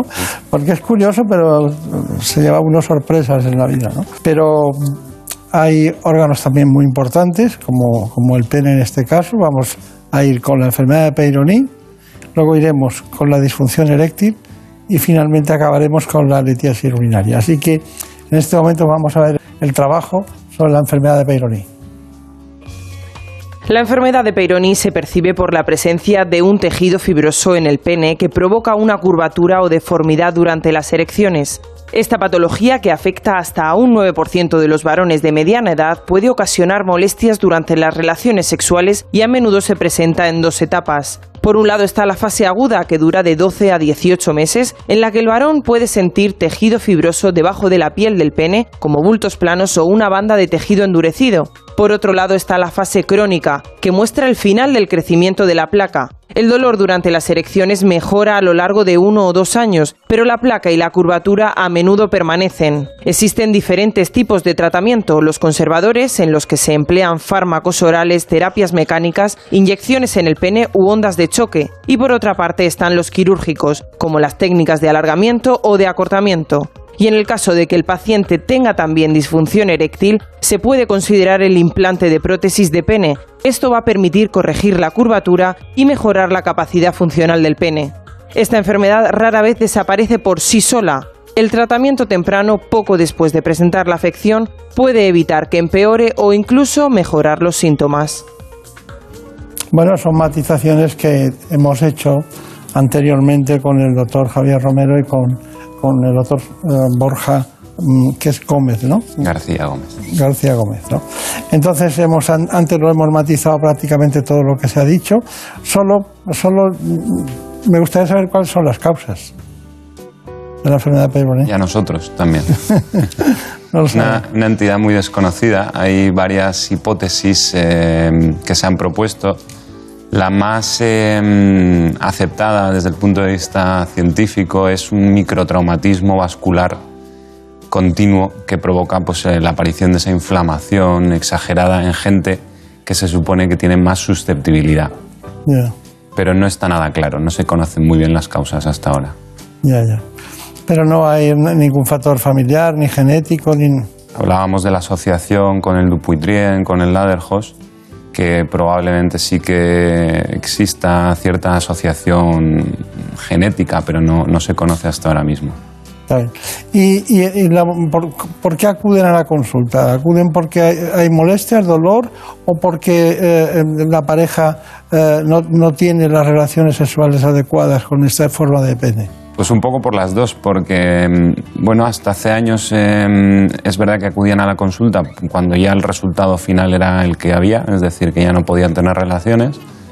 Y por suerte, bueno, gracias a la concienciación que se está haciendo, eh, la gente cada vez acude más pronto. Notan dolor con la erección, notan que eh, se les está curvando el pene y suelen venir, eh, bueno, en parte asustados porque dicen si esto puede ser algo malo, ¿vale? Eso hay que dejarlo claro, que no es algo malo, pero que, bueno, eh, como decían en el vídeo, hay que em, cogerlo lo antes posible para intentar evitar que eso se desarrolle y acabe con una malformación muy importante que impida tener eh, relaciones sexuales satisfactorias. Claro, claro. Bueno, nos metemos en otro mundo complicado disfunción eréctil. Eh, eh, cada, cada, organización o la clínica Rock o donde, en cualquier lugar donde ustedes trabajan eh, tienen un protocolo de trabajo. ¿Me puede decir los tipos de disfunción eréctil y, y después cuál es el catálogo de soluciones que tienen ustedes? Pues eh, la disfunción eréctil, que clásicamente se entendía como de origen psicológico, ese concepto está sobrepasado, como hemos hablado otras veces. Y lo que está claro es que el pene es un órgano vascular y eh, todo lo que afecte eh, a los vasos sanguíneos va a ser lo que va a acabar provocando disfunción eréctil. Puede haber también que sea de origen neurológico, pero por lo general hay que identificar los síndromes metabólicos, eh, todo lo que afecta a la salud de los vasos sanguíneos, como lo que va a afectar a la función eréctil. De modo que todo lo que es hipertensión, diabetes, sedentarismo, malos hábitos de vida, mala nutrición, hipertrigliceridemia, eh, dislipemias, etcétera, que hacen daño a los vasos sanguíneos, daña el pene.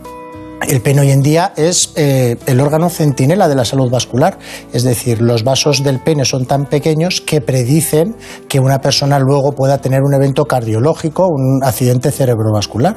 De modo que eh, eso es el primer mensaje que debemos tener en cuenta, que un varón de 50 años que empiece con disfunción eréctil no solo se preocupe porque va a tener peores relaciones sexuales, sino que algo está pasando en su árbol eh, vascular y debería consultar para que se identifiquen si hay algún factor de riesgo que tenga afectado. Y luego, eh, el manejo de la disfunción eréctil, eh, yo creo que vivimos un momento muy interesante eh, que está cambiando el paradigma radicalmente de hacer únicamente una exploración, un análisis de sangre, ir probando con los tratamientos a ver cómo iba respondiendo la persona. Ahora hacemos estudios vasculares dinámicos del pene, en el cual se hace una ecografía del pene, se ve cómo está el tejido cavernoso por dentro, se ven las arterias del pene que llevan la sangre e inyectamos un fármaco para que el paciente tenga una erección. Entonces eh, podemos medir a los 0, a los 15, a los 30 minutos la respuesta vascular del pene y vemos cómo están de alteradas las arterias, cómo está alterado el endotelio dentro del pene, si tiene fuga venosa y llegamos a un diagnóstico más certero de cuál es el problema que está afectando a la persona y en función de ello diseñamos un tratamiento médico para cada persona. Claro, claro. Eso está bien. Eh, hay mucha gente que acude a la consulta. ¿Cuál es el, diríamos, la cinematografía de la consulta? Es decir, llegan, llegan la pareja, llega uno solo, ¿cómo, cómo, cómo pues de todo hay, ¿no? Es, es muy curioso que eh, la mujer eh, padece menos enfermedades y vive más años que el hombre, pero solo vamos igual al médico mientras nos llevan nuestros padres, hasta los 15 años. A partir de los 15 años, la mujer visita mucho más al médico que el hombre, y el hombre padece más enfermedades y muere antes. Eh, el hecho de, de, padecer disfunción eréctil sí que es un motivo de que el paciente venga a la consulta y sí que lo estamos utilizando para ese concepto de salud integral del varón y de intentar mejorar la salud global. Y el paciente muchas veces viene solo, eh, a nosotros nos gusta eh, mucho más si viene acompañado. Si viene acompañado es un problema de la pareja y se puede trabajar de una mejor manera eh, que no. La, erección eh, forma parte de la sexualidad. La sexualidad no es solo erección. Entonces, eh, mm, si una persona, una pareja tiene abandonada la sexualidad y el hombre lo quiere retomar y la pareja no está implicada, es muy difícil que de pronto llegue y diga, he ido al médico, me toma esta pastilla, vamos a probar. Eh, la sexualidad lleva, bueno, pues una intimidad, una relación alrededor que si no se trabaja es muy difícil poder llegar a ella. Bueno, sí, además hay hay, una, hay un histórico ¿no? Eh, que siempre a los médicos nos preguntan, ¿no?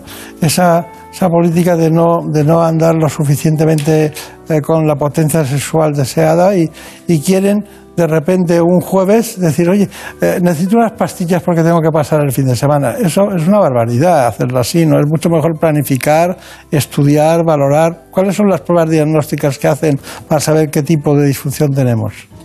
Como decíamos antes, además de una historia clínica y explorar a la persona, hace falta hacer un análisis sanguíneo para ver las determinaciones de testosterona. El déficit de testosterona provoca disfunción eréctil y hay que chequearlo.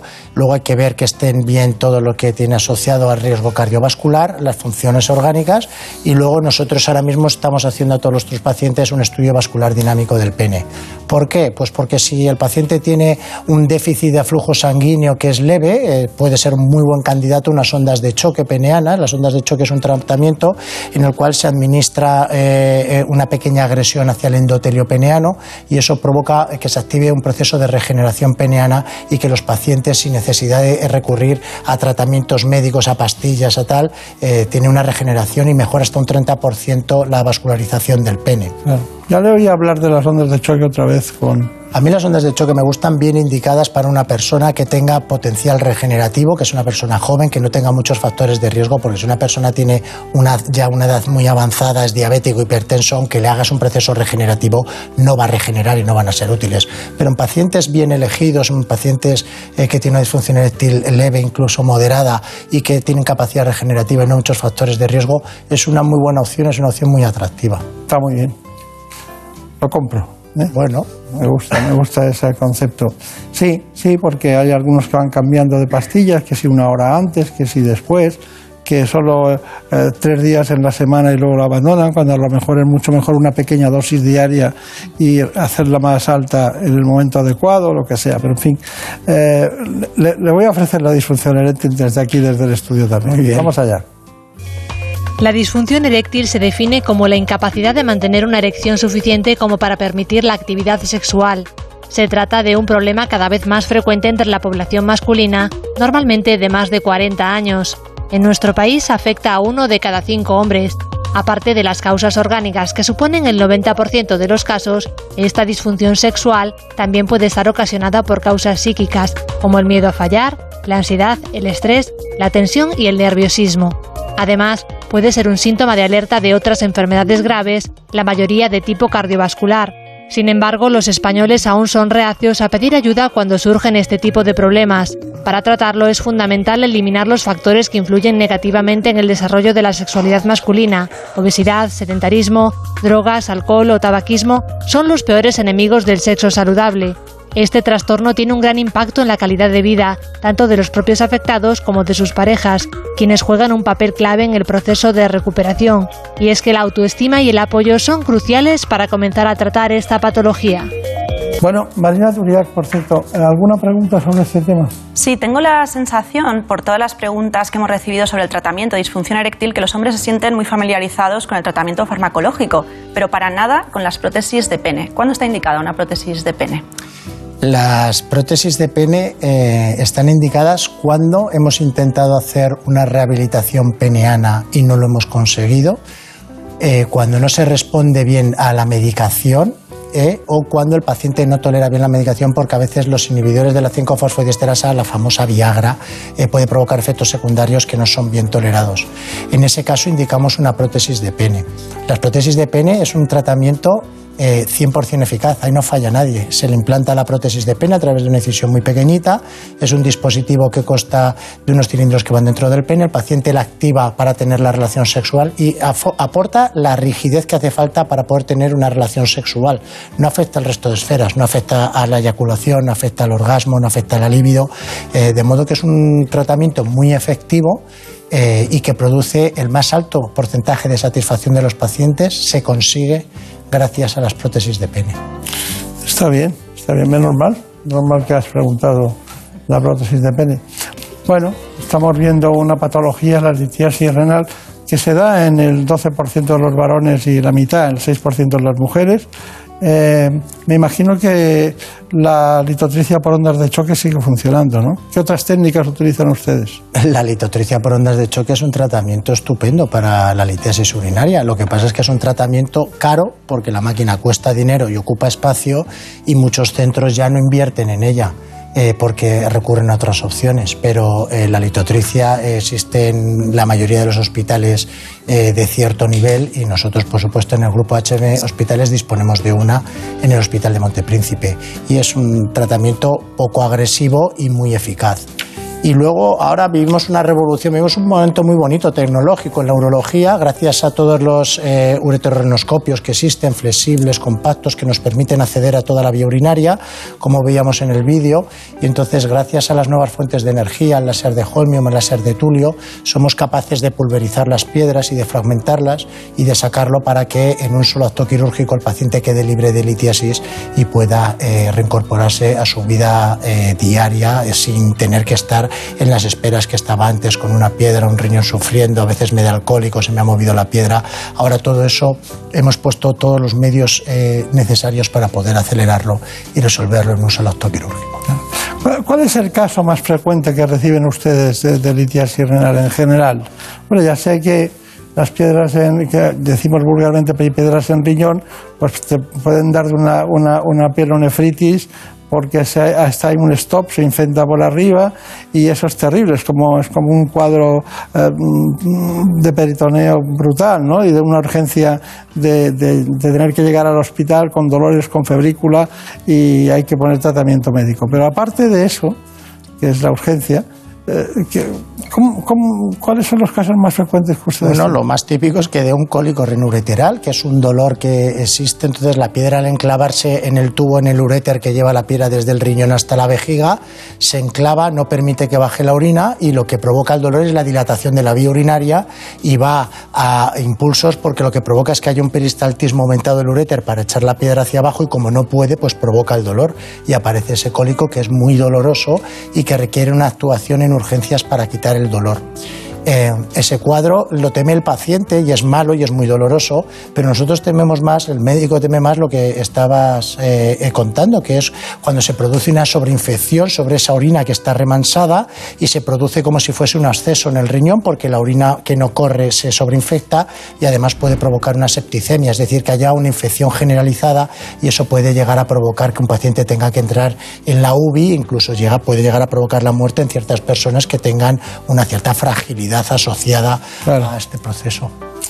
Bueno, eh, es que yo me estaría toda la mañana hablando con ustedes, ¿no? Hemos visto, hemos visto al doctor Fernando Cabrera contando la operación. Hay mucho, no se puede tratar toda la urología en una mañana, pero ¿cuál es su conclusión en general de lo que hemos visto, de lo que piensa de, de la, de la situación de la urología en España, en su, en su departamento, en su, en su clínica? Bueno, yo creo que, no sé si lo compartirás conmigo, pero yo creo que la urología vive eh, un momento muy dulce, muy bonito, eh, de mucha investigación, de muchísimo desarrollo, de cambio de muchísimas cosas. Eh, en el cáncer de próstata estamos viviendo un momento en el que estamos consiguiendo prolongar la vida de los pacientes y aumentando la, la, la, supervivencia de nuestros pacientes con un montón de moléculas y de ensayos clínicos que estamos desarrollando. En el ámbito de la litiasis estamos incorporando un montón de tecnología de, uretero, de ureterorenoscopios flexibles, de técnicas con láser. Para el tratamiento de la próstata exactamente lo mismo. Para el tumor de vejiga también estamos con ensayos clínicos abiertos que estamos prolongando la vida también de los pacientes. Y yo creo que la urología está eh, en un momento eh, muy álgido, muy demandante y en el que hay que invertir mucho conocimiento y dinero para poder aportar a las personas todos estos beneficios que estamos viviendo, eh, de modo que yo creo que vemos un momento muy dulce en la urología y bueno, y contentos y satisfechos por ello, intentando responder al reto. Es que si ha habido dos campos en España que han sido pioneros en el mundo desde principios de siglo, han sido la oftalmología y la urología, ¿no? que han sido siempre, ha habido grandes maestros, sobre todo en Cataluña, y, y, luego ustedes son los continuadores, ¿no? Porque además ha salido un hospital donde usted, usted nació. Eh, la Fundación Jiménez Díaz, sí, claro. O sea que, no, es que, es que parece que tiene 100 años y resulta que es un niño. O sea. Muchísimas gracias por venir. Gracias. Ustedes, gracias. Muchas gracias.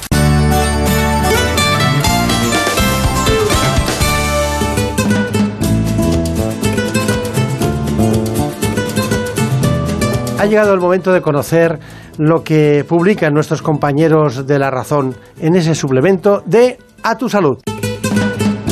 Saludos desde La Razón. Esta semana en nuestro reportaje de portada hablamos de uno de los efectos secundarios que está dejando la vacuna de la COVID-19 ahora que ha empezado a inocularse en personas más jóvenes.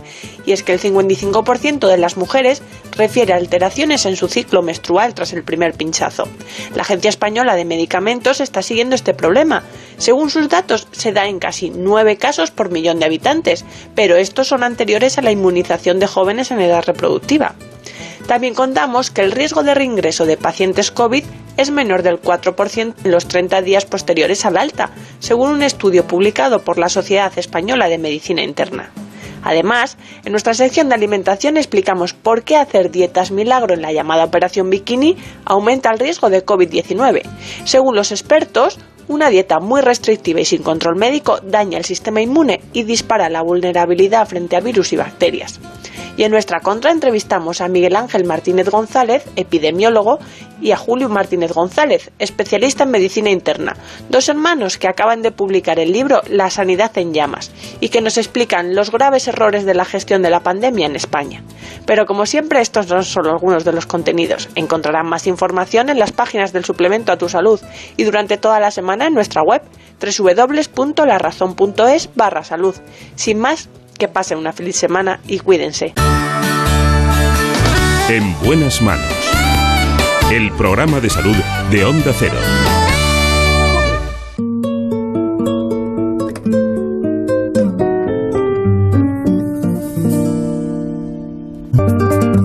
Si algún día diera con la manera de hacer. Ha llegado el momento de conocer en profundidad la enfermedad renal crónica.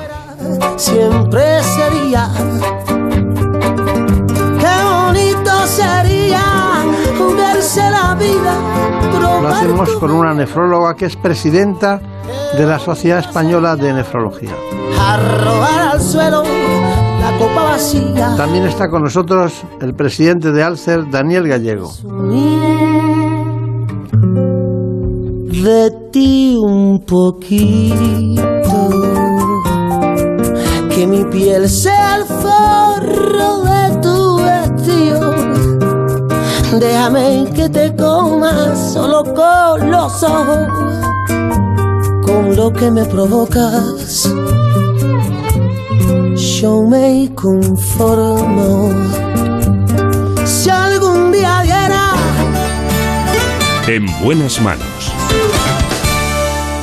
Los riñones son los órganos encargados de filtrar la sangre y extraer las sustancias tóxicas del organismo. Cuando dejan de funcionar correctamente se produce lo que se conoce como insuficiencia renal y puede darse de dos formas, aguda y crónica. En el caso de la aguda se desarrolla súbitamente, por ejemplo debido a una infección, inflamación, obstrucción de la vía urinaria o una intoxicación entre otras. Por el contrario, en la crónica se produce una pérdida gradual de la función renal. Cuando ésta llega a una etapa avanzada, pueden acumularse niveles peligrosos de líquidos, electrolitos y desechos en el cuerpo. En España afecta aproximadamente al 10% de la población adulta y cerca del 20% en los mayores de 60 años. La enfermedad renal está aumentando su prevalencia debido, entre otros factores, al aumento de la esperanza de vida y también a las enfermedades cardiovasculares, la obesidad, la hipertensión o la diabetes. Según un estudio, la irrupción de la COVID-19 ha tenido un fuerte impacto tanto a nivel de la hospitalización como de la actividad de consultas externas. Además, en el cuidado de los pacientes en programas de hemodiálisis y en el programa de trasplante renal. También ha ocurrido algo muy curioso y es que Daniel Gallego nos avisó en un programa que nosotros hicimos en relación con la nefrología que había algunas cosas que no se habían entendido suficientemente. Nos acompaña Patricia Sequero, que es jefe de servicio del Hospital Universitario Infanta Leonor de Madrid y desde noviembre del año pasado es presidenta de la Sociedad Española de Nefrología. También nos visita Daniel Gallego, como les decía, presidente de ALCER, Federación Nacional de Asociaciones para la Lucha contra las Enfermedades del Riñón, y que en su rigor y en su exactitud y en su trabajo eh, ayuda a ser un colector más de pacientes que tienen esta, esta patología. Porque les voy a decir una cosa, la nefrología eh, la conocemos cuando estamos enfermos, pero nadie, oímos muy pocas veces voy al nefrólogo. Lo- lo- suelen ser pacientes que van a un médico que es nefrólogo. Así que Patricia Sequera, ¿qué es la nefrología? Me gusta la pregunta porque la verdad es que es una desconocida. Hasta que uno no tiene un problema renal o un conocido, pues no se va a dirigir y va a saber lo que es el nefrólogo. Y con mucha frecuencia nos confunden con el urólogo. Entonces, la nefrología es una especialidad que parte de la medicina interna, somos más mm, similares a la medicina interna que a los cirujanos y que se encarga de las enfermedades del riñón, pero no solo eso, sino que también se encarga de todo aquello que tiene que ver con el medio interno, es decir, los trastornos hidroelectrolíticos, también el manejo de la hipertensión arterial, como no, el tratamiento de las enfermedades renales, tanto las agudas como el tratamiento de la enfermedad renal crónica con el trasplante, la diálisis. Es una especialidad que la verdad es que es muy completa y es bastante nueva porque nace en los años sesenta y tantos cuando traen el primer riñón a España y se hace el primer trasplante, las primeras diálisis. Es cuando hacemos una escisión de la medicina interna. Claro. Yo que me formé en la Fundación Jiménez Díaz, el doctor Luis Hernando, que se le considera el padre de la nefrología, decía, él lo podía decir porque tenía categoría para decirlo, yo no, yo solo parafraseo sus palabras, la, medi- la medicina interna no ha muerto porque la hacemos los nefrólogos. Y es verdad que hacemos mucha interna, una interna muy dirigida al riñón. Claro, es lógico, es lógico. Bueno, de todas maneras, que no se nos enfaden otras especialidades, pero sí le quiero decir una cosa. Cuando se hizo la, la Liga Española de Lucha contra la Hipertensión o la, o la Fundación para, pa- en contra de la hipertensión, eh, había cardiólogos, internistas, eh, un- directores de unidades de hipertensión y el nefrólogo quedaba siempre con, que es el verdadero, el que tiene el conocimiento del proceso renina-angiotensina desde el principio y ustedes saben lo que hay que hacer en cada caso. No digo que ellos no sepan, pero, pero quisieron estar ahí, ¿no? De hecho, creo que fue fundador de, el doctor Rodicio fue uno de los fundadores. nefrólogo también del 12 de octubre. Sí, sí. Bueno, pues una vez sabido eso, ¿cuántos nefrólogos hay en España?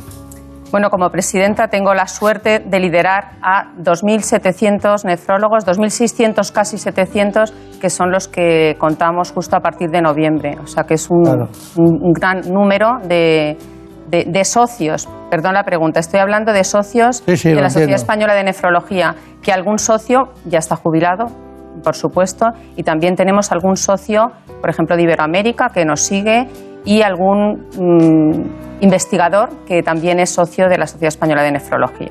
Pero ese es el número, casi 2.700 socios es lo que tenemos en la SE. Bueno, pues, eh, ¿qué hace una mujer como usted en Vallecas? Pues trabajar y trabajar, que es lo que hacemos allí en Vallecas, porque tenemos muchos pacientes. Lo conozco, lo conozco bien ese hospital. Y, y bien, ¿no?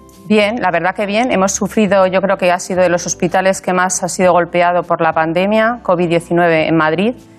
Eh, de hecho, llegamos a ser un hospital eh, completamente COVID y, bueno, en concreto en nefrología, pues lo hemos pasado también bastante mal, porque la enfermedad renal pues, es un factor de riesgo también para mm, presentar la infección y para que cuando la presenten los pacientes esta sea más grave. Ya. Entonces, bueno. Nosotros, eh, antes de adentrarnos en, en todo el mundo del que estamos hoy y de preguntar a Daniel Gallego por la Federación y Alcer, concretamente, su trabajo, de muchos años, creo, no Te- tenía algún dato por ahí que llevaban, no sé cuándo, llevaban 45 años de, de celebración de hace muy poco. Bien, sabemos qué es la nefrología, qué es un nefrólogo, cuál es su actividad.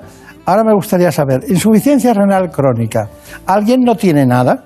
Tiene dos riñones y no tiene nada. Y de repente tiene una insuficiencia renal crónica. ¿Qué la tiene? ¿De los dos o de uno? Primera pregunta. Segunda pregunta. ¿Cuándo, cuándo atravesamos la barrera de la normalidad a que ustedes detecten un síntoma, un síntoma guía de decir, cuidado, que aquí puede haber una insuficiencia renal crónica en el futuro? ¿Me lo explica? Sí, por supuesto. Eh, en primer lugar, eh, cuando, se, cuando uno tiene enfermedad renal, eh, habitualmente es porque tiene afectados los dos riñones. La definición académica de tener enfermedad renal eh, es enfermedad renal crónica, hay que tener una enfermedad que lleve más de tres meses, si no hablamos de enfermedad renal aguda, y luego tiene que cumplir una serie de características, o bien que el paciente tenga una alteración en la forma de los riñones, por ejemplo, un paciente que tenga un solo riñón o que tenga piedras, ese es un criterio ¿Un que riñón tenga poliquístico que puede ser? efectivamente que tenga sangre en la orina o albúmina en la orina, eso también es un criterio de enfermedad renal. Y luego el que va a dar el grado de enfermedad renal va a ser cuánto funcionan los riñones, es decir, el filtrado glomerular. Y eso nos define muy bien en cinco categorías, en cinco estadios de enfermedad renal, desde el que tiene más de 90, que sería el estadio 1, hasta el estadio 5, que es aquel que tiene un filtrado menor de 15, que habitualmente es el paciente que ya está llamando a la puerta de la diálisis o el trasplante. Está bien, está bien, está bien. Son, medi- son mediciones que les viene muy bien, ¿no? El filtrado glomerular para simplemente con la orina poder, poder saber exactamente cuál es la situación, ¿no? Pero, pero claro, cuando hay una insuficiencia renal crónica, ese paciente tiene varias vías. Vamos a dejar en último lugar el trasplante, pero cuando la tiene crónica y aquello está que no funciona, hay que depurar esa sangre que es tóxica, hay que, hay que filtrarla y depurarla. ¿Qué mecanismos tenemos para hacerlo? Pues tenemos fundamentalmente dos técnicas. Una es la hemodiálisis, vamos a dejar el trasplante como ha, como ha dicho, y la otra es la diálisis peritoneal. Son dos técnicas. En una vamos a depurar la sangre a través de una máquina y de un dializador, que es el riñón de la máquina, que si me permite me he traído uno aquí Ay, ¿cómo que para que lo puedan ver. Entonces, bueno, eh, la sangre entraría por una parte del dializador y saldría por otra. Un líquido de diálisis entra y sale por otro. Y en cada uno de estos capilares, de estos pequeños pelillos, es donde se va a producir este fenómeno de la diálisis, lo que llamamos el mecanismo físico de la difusión. Esto sería la hemodiálisis, que se puede, bueno, he traído otro abierto en el que, bueno, pues se muestran cómo son estos capilares, ¿no? En- en- Sí. Dentro del, del dializador. Eh, y esta modalidad de hemodiálisis se puede hacer bien en el hospital o bien en el domicilio del paciente. Afortunadamente disponemos de máquinas sencillas que nos permiten hacer esta técnica en el domicilio del paciente.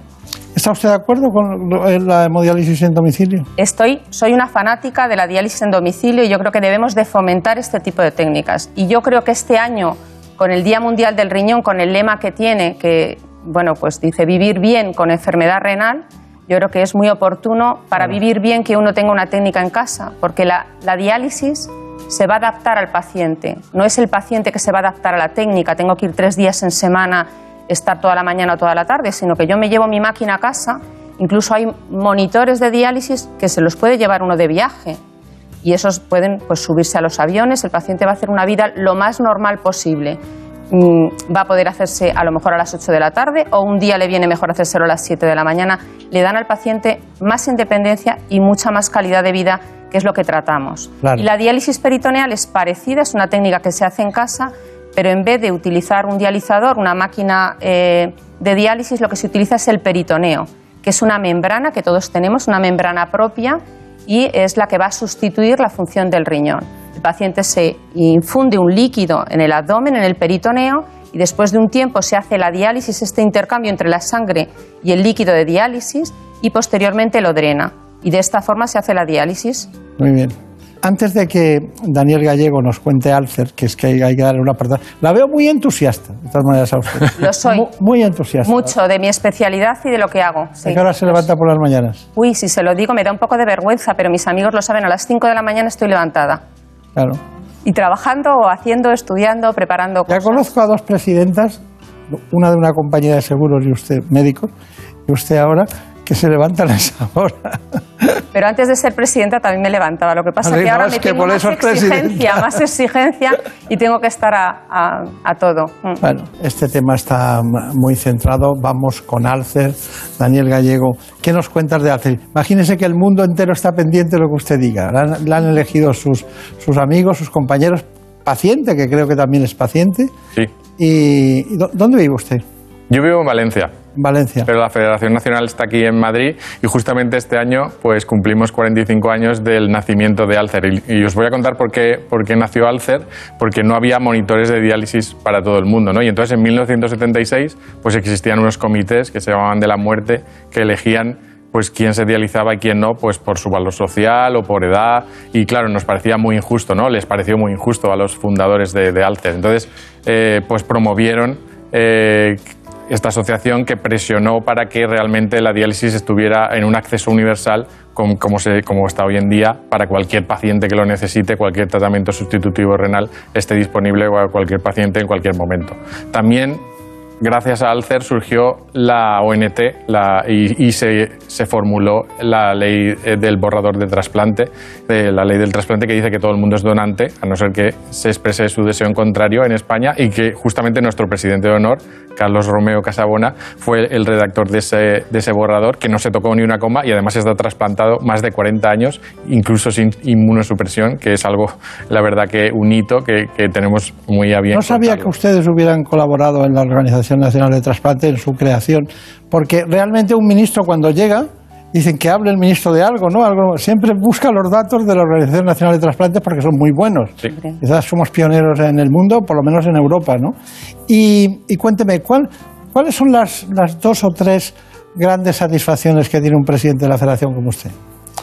Pues sobre todo creo que la primera es dar esperanza y decir que, que a pesar de la enfermedad renal se puede tener una vida plena, se puede viajar, se puede tener una vida normal, entre comillas, con las restricciones lógicamente dietéticas, nutricionales y sobre todo dar un abordaje holístico y, más allá solo del impacto clínico, que sabemos cuál es perfectamente, también hay un impacto económico, que también lo sabemos, mucha gente deja de trabajar por ello y pierde el trabajo, pero también queremos el impacto humano, el aspecto psicosocial, ¿no? Entonces, cubrir esas necesidades eh, del aspecto psicológico, aspecto nutricional y de trabajo social, que damos esa cobertura muchas veces eh, ayudando a la administración allí donde no puede llegar. Y la verdad que eh, creo que eso es una satisfacción muy grande del ejemplo entre iguales, ¿no? que, ayuda mucho a, a la esperanza y al consuelo de decir, sí es, es, difícil, es, es duro tener una enfermedad renal porque no tener riñones es incompatible con la vida, pero afortunadamente pues está el trasplante, que es la mejor opción de tratamiento sustitutivo renal,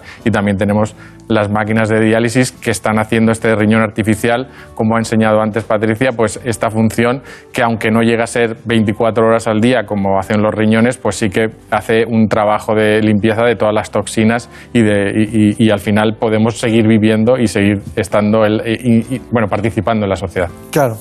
Es, es una lástima que no tengan ustedes 2.000 Patricias de Sequera, porque entonces todo esto rodaría mucho, mucho mejor, ¿no? Pero bueno, de todas maneras, eh, hay un punto de vacío, ¿no? Desde que cua- cuando llegan a hacerse de Alcer, ¿se hacen enseguida que, tienen, que les diagnostican o tardan un tiempo o lo oyen de los, com- de los iguales, como ha dicho usted? Sí. Bueno, hay, hay un poco de todo, pero sí que es verdad que la edad media del colectivo son 67 años, pues lógicamente en los primeros estadios de, enfermedad renal crónica avanzada no se suelen hacer de álcer, a no ser que los deriven directamente los profesionales, que cada vez lo hacen más, que creo que, eso se debe reivindicar, que, está muy bien todo el abordaje eh, clínico y biológico de la enfermedad, pero también hay un aspecto social. Nosotros ya éramos una red social cuando no existían las redes sociales digitales y nos convertimos en eso, ¿no? en, una red de apoyo y de, mentoring un poco para ayudar a los pacientes a manejar los síntomas y a estar mejor con la enfermedad, que es lo que promovemos, el autocuidado y, y que realmente la gente se corresponsabilice de la enfermedad. Claro.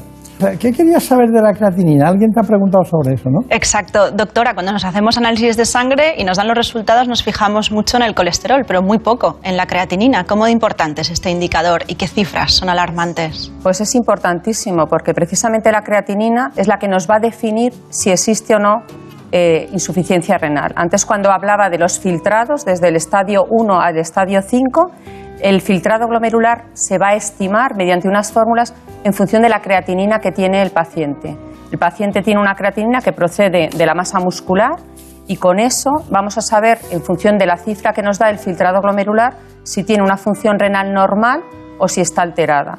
Y de igual forma que sabemos que un colesterol por encima de tanto significa hipercolesterolemia y aumenta el riesgo cardiovascular, lo mismo ocurre con la creatinina. Una creatinina que no puedo decir el valor de creatinina porque tenemos que hablar de filtrado glomerular, porque no es lo mismo la creatinina de 1.5, por ejemplo, en un bombero, que probablemente 1.5 en una persona que tiene mucha masa muscular o en un deportista va a ser un filtrado glomerular normal, que en una persona anciana y mujer que normalmente tenemos menos masa muscular. Igual ese 1.5 va a ser un filtrado a lo mejor de 30 o de 40. Entonces hay que hablar de filtrado, pero el filtrado se calcula con unas fórmulas a, través, a partir de la creatinina, que es de una analítica de sangre. Claro. Ahora ya sale afortunadamente en todos los análisis, nos ha costado mucho con la Sociedad de Bioquímica Clínica, pero ya sale la creatinina y al lado el filtrado glomerular. Claro. Les ha costado muchísimo, pero claro. Usted ha hablado de los bomberos, ha hecho así, tiene mucha Fuerte, fuerza. porque son masa mucho músculo, Pero ¿y claro. su cerebro? Su cerebro, ¿qué, qué Habrá más? de todo, yo no puedo decir, pero normalmente la creatinina se acerca a la masa muscular, ¿no? Claro. Sí, sí, eso es cierto, eso es cierto. Bueno, porque es además una proteína, ¿no? Claro. De todas maneras, mm, tengo unos datos que dice pacientes renales. Después de las residencias, decía un paciente, somos el colectivo más damnificado de la pandemia. Durante toda la pandemia se viene alertando del fuerte impacto que la COVID-19 está teniendo en los pacientes renales. Estos, al tener una enfermedad crónica, son más vulnerables a cualquier infección, ya que suelen tener otras patologías asociadas y un sistema inmune debilitado. La pandemia COVID-19 lamentablemente ha afectado de una forma muy importante a las personas que tienen enfermedad renal crónica, en especial aquellas personas que están en tratamiento con diálisis y a los trasplantados renales. Por un lado, los datos apuntan a que quienes se someten a tratamiento renal sustitutivo tienen una tasa de contagio del 5%. El perfil del paciente renal afectado por COVID-19 es un hombre de 60 años de edad media y en más de un 25% con diabetes. Pero estos pacientes no solo son más propensos a contagiarse de coronavirus. Sufrir esta enfermedad es una de las comorbilidades que aumentan el riesgo de mortalidad en pacientes con COVID, llegando a superar el 25%. Por otro lado están los trasplantados de riñón, en los cuales la edad y el tiempo post-trasplante son factores determinantes, siendo el grupo de mayor riesgo de mortalidad los receptores mayores de 65 años y recién trasplantados. Además, los especialistas señalan que se han detectado casos de pacientes que tenían los riñones sanos y que tras padecer el virus se han visto afectados por complicaciones o la aparición de patologías renales. Es perfecto el informe, es perfecto. Pero no podemos dejar a la enfermería. Tenemos, eh, vamos muy pillados de tiempo, doctora. Pero claro, también en el Infante Leonor eh, hay una enfermera que se llama Patricia, como usted. Supervisora Patricia Rivas, magnífica compañera. Bueno, pues eh, Elena Fernández Puyol iba contra su credo y el no, el, no, el no va a estar con ella y también preguntar unas cosas. Vamos a ello. El papel de la enfermería en los pacientes dializados es fundamental. Al fin y al cabo se trata eh, de un tratamiento vital el que ellos necesitan hacer para poder vivir. Entonces, tanto aquí en el hospital se hacen unos tratamientos que son eh, técnicas complejas, para la cual la enfermería tiene que estar bien formada. Y luego también hay pacientes que se hacen la diálisis en casa, para lo cual la enfermería realiza su entrenamiento para poder llevarlo a cabo en casa con seguridad. Las funciones principales de la enfermería en la unidad de hemodiálisis no solo es realizar la técnica, sino también estamos acompañando al paciente y sus familiares, realizamos educación sanitaria, puesto que es una enfermedad compleja y requieren además eh, bastantes conocimientos sobre una nutrición específica, el manejo de la medicación y otros aspectos de la enfermedad renal. Como método de prevención, lo que existen realmente son las eh, consultas ERCA de enfermedad renal crónica avanzada aquellos pacientes que tienen una enfermedad avanzada pero que todavía no están en diálisis y que les procuramos todo este tipo de información y educación para intentar eh, enlentecer la progresión de la enfermedad procuramos ponerles en contacto con asociaciones de lucha contra las enfermedades renales, eh, la Asociación Alcer, eh, porque tienen bastantes apoyos. Además, se están poniendo en marcha proyectos como el proyecto Mentoring, en los que son pacientes expertos los que explican a otros pacientes más novatos cuál es la situación, porque yo creo que la información recibida de otra persona con la misma experiencia siempre es mejor aceptada. Qué bien, qué maravilla. ¿Todos son entusiastas allí o qué? La verdad que sí. bueno, Daniel Gallego, presidente de la Federación de Alcer, concretamente, ¿cuál es su conclusión? Bueno, pues lógicamente los pacientes renales, y más en el contexto de la pandemia que estamos viviendo, estamos inmunocomprometidos, tanto los que están en diálisis como los que están trasplantados, y lo que estamos reivindicando un poco es que se considere grupos prioritarios eh, eh, contra la COVID-19 y que nos vacunen, eh, porque los, sobre todo los pacientes en diálisis están semi-institucionalizados, que van tres días por semana, y que no los vacunen en atención primaria, sino que los vacunen en, en el propio hospital, que aprovechando que van tantas horas a los tratamientos, creo que sería fácil que las unidades de diálisis fueran eh, unidades de, prevención en, frente de la COVID. Y la conclusión es que, por supuesto, eh, cualquier paciente que tenga dudas o que quiera saber más de la enfermedad renal, por favor, que se, que se acerque a una asociación Alcer, que hay una en cada provincia, que los profesionales nos deriven a, los pacientes a, la asociación, que nosotros, yo siempre digo lo mismo, los profesionales dan las noticias y nosotros les contamos la verdad. Entonces, es un poco en el día a día lo que, lo que está sucediendo, ¿no? Para, para aprender a manejar la, enfermedad cuesta años, de verdad que, es duro, de verdad que tiene un impacto muy grande, pero, pero se puede conseguir y al final pues tener una vida plena y ser feliz que pese a la enfermedad renal. Pues entonces usted tendrá que cambiar el eslogan, va a decir, los profesionales nos cuentan la verdad científica y nosotros la trasladamos a la verdad humana, más sentida, paciente a paciente. Doctora Patricia Sequera, ¿cuál es su conclusión? Muy bien, se ha comentado que España es líder en trasplante renal y nos sentimos muy orgullosos de ello, pero yo creo que esto no es suficiente, hay que intentar hacer algo más y el reto está precisamente en la prevención y en la detección precoz. Entonces me gustaría tres mensajes. El primero para las autoridades sanitarias y gubernamentales. Yo creo que deben de tener en consideración el problema tan importante que es de la enfermedad renal. Para detenerla tienen que contar con primaria. Yo creo que hay que reforzar la primaria porque ese es el filtro de la sanidad y ellos son precisamente los que van a poder detectar y hacer un cribaje, un diagnóstico de los que van a tener enfermedad renal.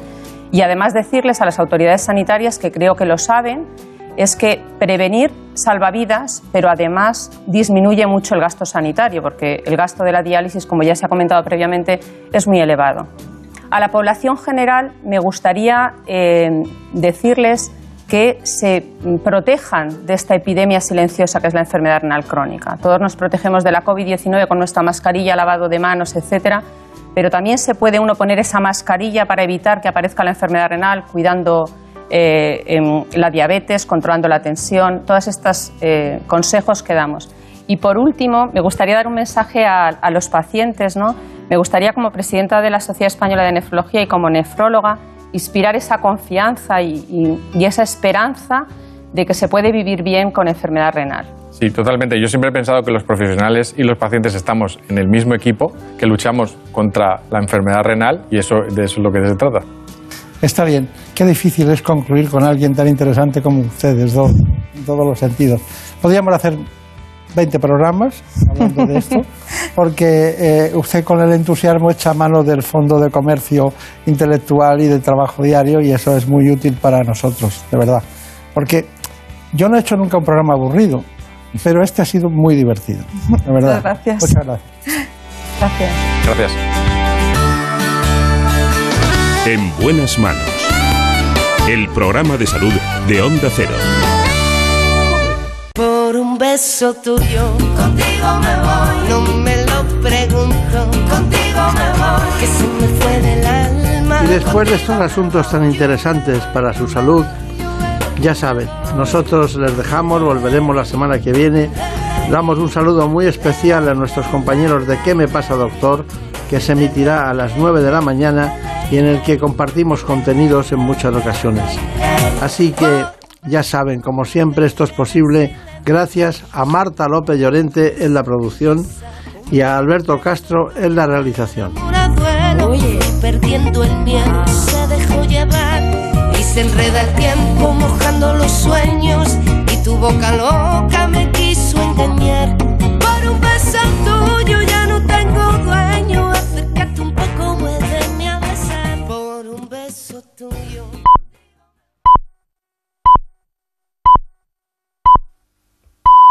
Son las 6 de la mañana.